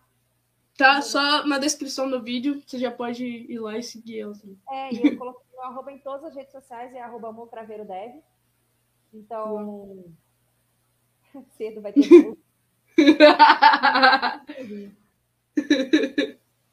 é, então, assim, minhas redes sociais são todas Mocraveiro Dev, então qualquer rede social, LinkedIn, Face, Twitter, enfim. Eu até tenho TikTok, mas eu não uso. Então, assim, se você quiser seguir lá, você pode seguir, mas eu não uso. Você vai ver que não tá Eu só, literalmente, porque o Poke, ele faz algumas coisas no TikTok, então eu baixei só e fiz a minha conta só pra, assim, pra dar curtindo as coisas dele. Ele faz vídeos, essas coisas bem legais, então, tipo... Então eu só baixei pra seguir isso, assim. TikTok eu tenho, mas eu não uso. Quem sabe um dia eu posso usar, né? Enfim. Mas, cara, Face, Insta, LinkedIn e. Esqueci agora qual é o próximo. Oh. Twitter. Twitter, é. Cara, Twitter, Twitter negação. Também. Twitter eu uso bastante, estou começando a usar bastante, então... Eu sou uma negação, não sei nem mexer naquele trem, só passo vergonha. Já te marquei, você respondeu, tá vendo? Eu respondi, pois é, era pra mim ter te respondido, eu respondi o um comentário de uma pessoa que você marcou, pensando que eu tinha respondido o seu. Eu tô falando só passo vergonha naquilo. Mas foi, mas foi. Então, assim, é, cara, Twitter, Twitter, Face, Insta, LinkedIn, pode me chamar em qualquer um deles. Tô o Mocraveiro Dev, então qualquer um você acha. Então, assim, cara, quero conversar aí bastante com vocês. Mas... A gente pode conhecer aí um pouquinho. Eu não sou muito maker, apesar de ser papo com maker, mas eu não sou muito maker. Todo mundo é maker. Se você já cria, desenvolve, inventa, qualquer pessoa que tem essa capacidade é um maker. então, assim, se for maker de deninhos, já, já é. Pode ser até de, de qualquer coisa. Não, não necessariamente maker é muito ligado à tecnologia, mas a essa exploração, né? Acho que por isso que eu sempre chamo todo mundo de maker. Queria que você deixasse um, uma mensagem para as pessoas que estão começando a entrar na área, uma mensagem, uma sugestão, uma dica, o que você quiser. Faça desse momento seu momento. A gente tá vontade. um cara, estuda lógica de programação, porque com lógica de programação você vai para qualquer linguagem. Não, não tem restrição, então assim, estuda bastante lógica de programação. Estuda bastante, é, enfim, é uma área que você não vai parar de estudar o resto da vida. Porque sempre vai ter uma tecnologia nova, ou então aquela mesma tecnologia que você já usa, está atualizada, por exemplo, atualmente teve aí a mudança, por exemplo, PHP 8. Eu estava acostumado a usar um 7, agora vou ter que estudar para ver que tem o 8. Então, assim, é, é muita coisa que tipo, tá sempre mudando, tá sempre atualizando, tá sempre tendo coisa. Então, assim, se você não gosta de estudar, acho que TI não vai ser muito para você. Porque realmente você tem que estudar. Então, assim, caso tiver com dúvida do, de que a área seguir, aí, por exemplo, eu estou fazendo faculdade, ou então estou querendo entrar em alguma coisa, mas não sei o que eu vou fazer, tenta fazer tipo um projetinho meio que de cada. Tenta, por exemplo, ah, compra um Arduino, tenta fazer um projetinho, ou então usa o Tinkercad, se você não quiser comprar, enfim. Usa o Tinkercad, faz um projetinho, putz, olha, Arduino foi uma coisa que eu gostei, então, tipo, deixa lá. Ah, vou fazer um front-end, tenta fazer uma paginazinha, HTML, CSS, JavaScript simples. Vê se você, é você gosta. Eu pego um back-end, por exemplo, pega um PHP ou um, um Java, um C Sharp, enfim, né? Um Python, que seja. É... Tenta fazer e, e para ver se você gosta, assim, cara, vai explorando. Eu fiz muito isso até agora que hoje eu me encontrei no PHP. Então, assim, eu fiz bastante isso. Então, assim, cara, é, é, eu achei importante na minha jornada. De repente pode não ser na sua, mas eu acho que é uma coisa que dá uma boa luz, uma boa direção, tá? É, cara, network. Network não tem jeito. Tipo, cara, às vezes você não pode ser tímido, infelizmente. Você tem que ter cara de pau mesmo, ir lá, chamar as pessoas, chamar para conversar, tudo. É, cara, não pode ser tímido, fala mesmo com, com a comunidade, fala com a galera. Cara, o pessoal não é fechado, o pessoal é super aberto, o pessoal vai te ajudar. Então, assim. E não fica com medo, cara. Tipo assim, não fica com medo de perguntar. Nenhuma pergunta é boba. Não existe pergunta idiota, não existe pergunta simples. Se é, se tem dúvida, é uma pergunta. E a pergunta tem que ser respondida. Então, assim, não tenha medo de perguntar. Isso é muito importante. Porque eu tive muito então, eu me ferrei bastante, porque eu tinha muita medo de perguntar e falar assim, ai, pergunta meio besta tal, o pessoal vai achar mal, vai achar ruim. Não, cara, ninguém vai achar ruim. Se você tem uma dúvida, é uma dúvida, pode ser besta, pode ser difícil, pode ser qualquer coisa, mas é uma pergunta. Então, faça. Cara, assim, é, a comunidade é maravilhosa, eu não tenho o, o que falar, assim, do pessoal. Sempre me ajudaram muito. Então, assim, Cara, acho que é basicamente isso. Boa. Vovô, muito obrigado realmente por você ter participado dessa live comigo. E muito obrigado a todo mundo que participou da live também. A Alice amou aqui, ela falou assim, ó, ai, amei te conhecer. Obrigado por esse momento. Então, Alice, eu agradeço, viu? Eu até agora falar um monte de baboseira aqui. que nada, Susan falou coisa muito valiosa. Muito obrigado mesmo por ter participado. Obrigado a todo mundo que participou. É... E até semana que vem, pessoal. tem mais uma coisa para falar. Hum, pode eu tô falando pra Erika.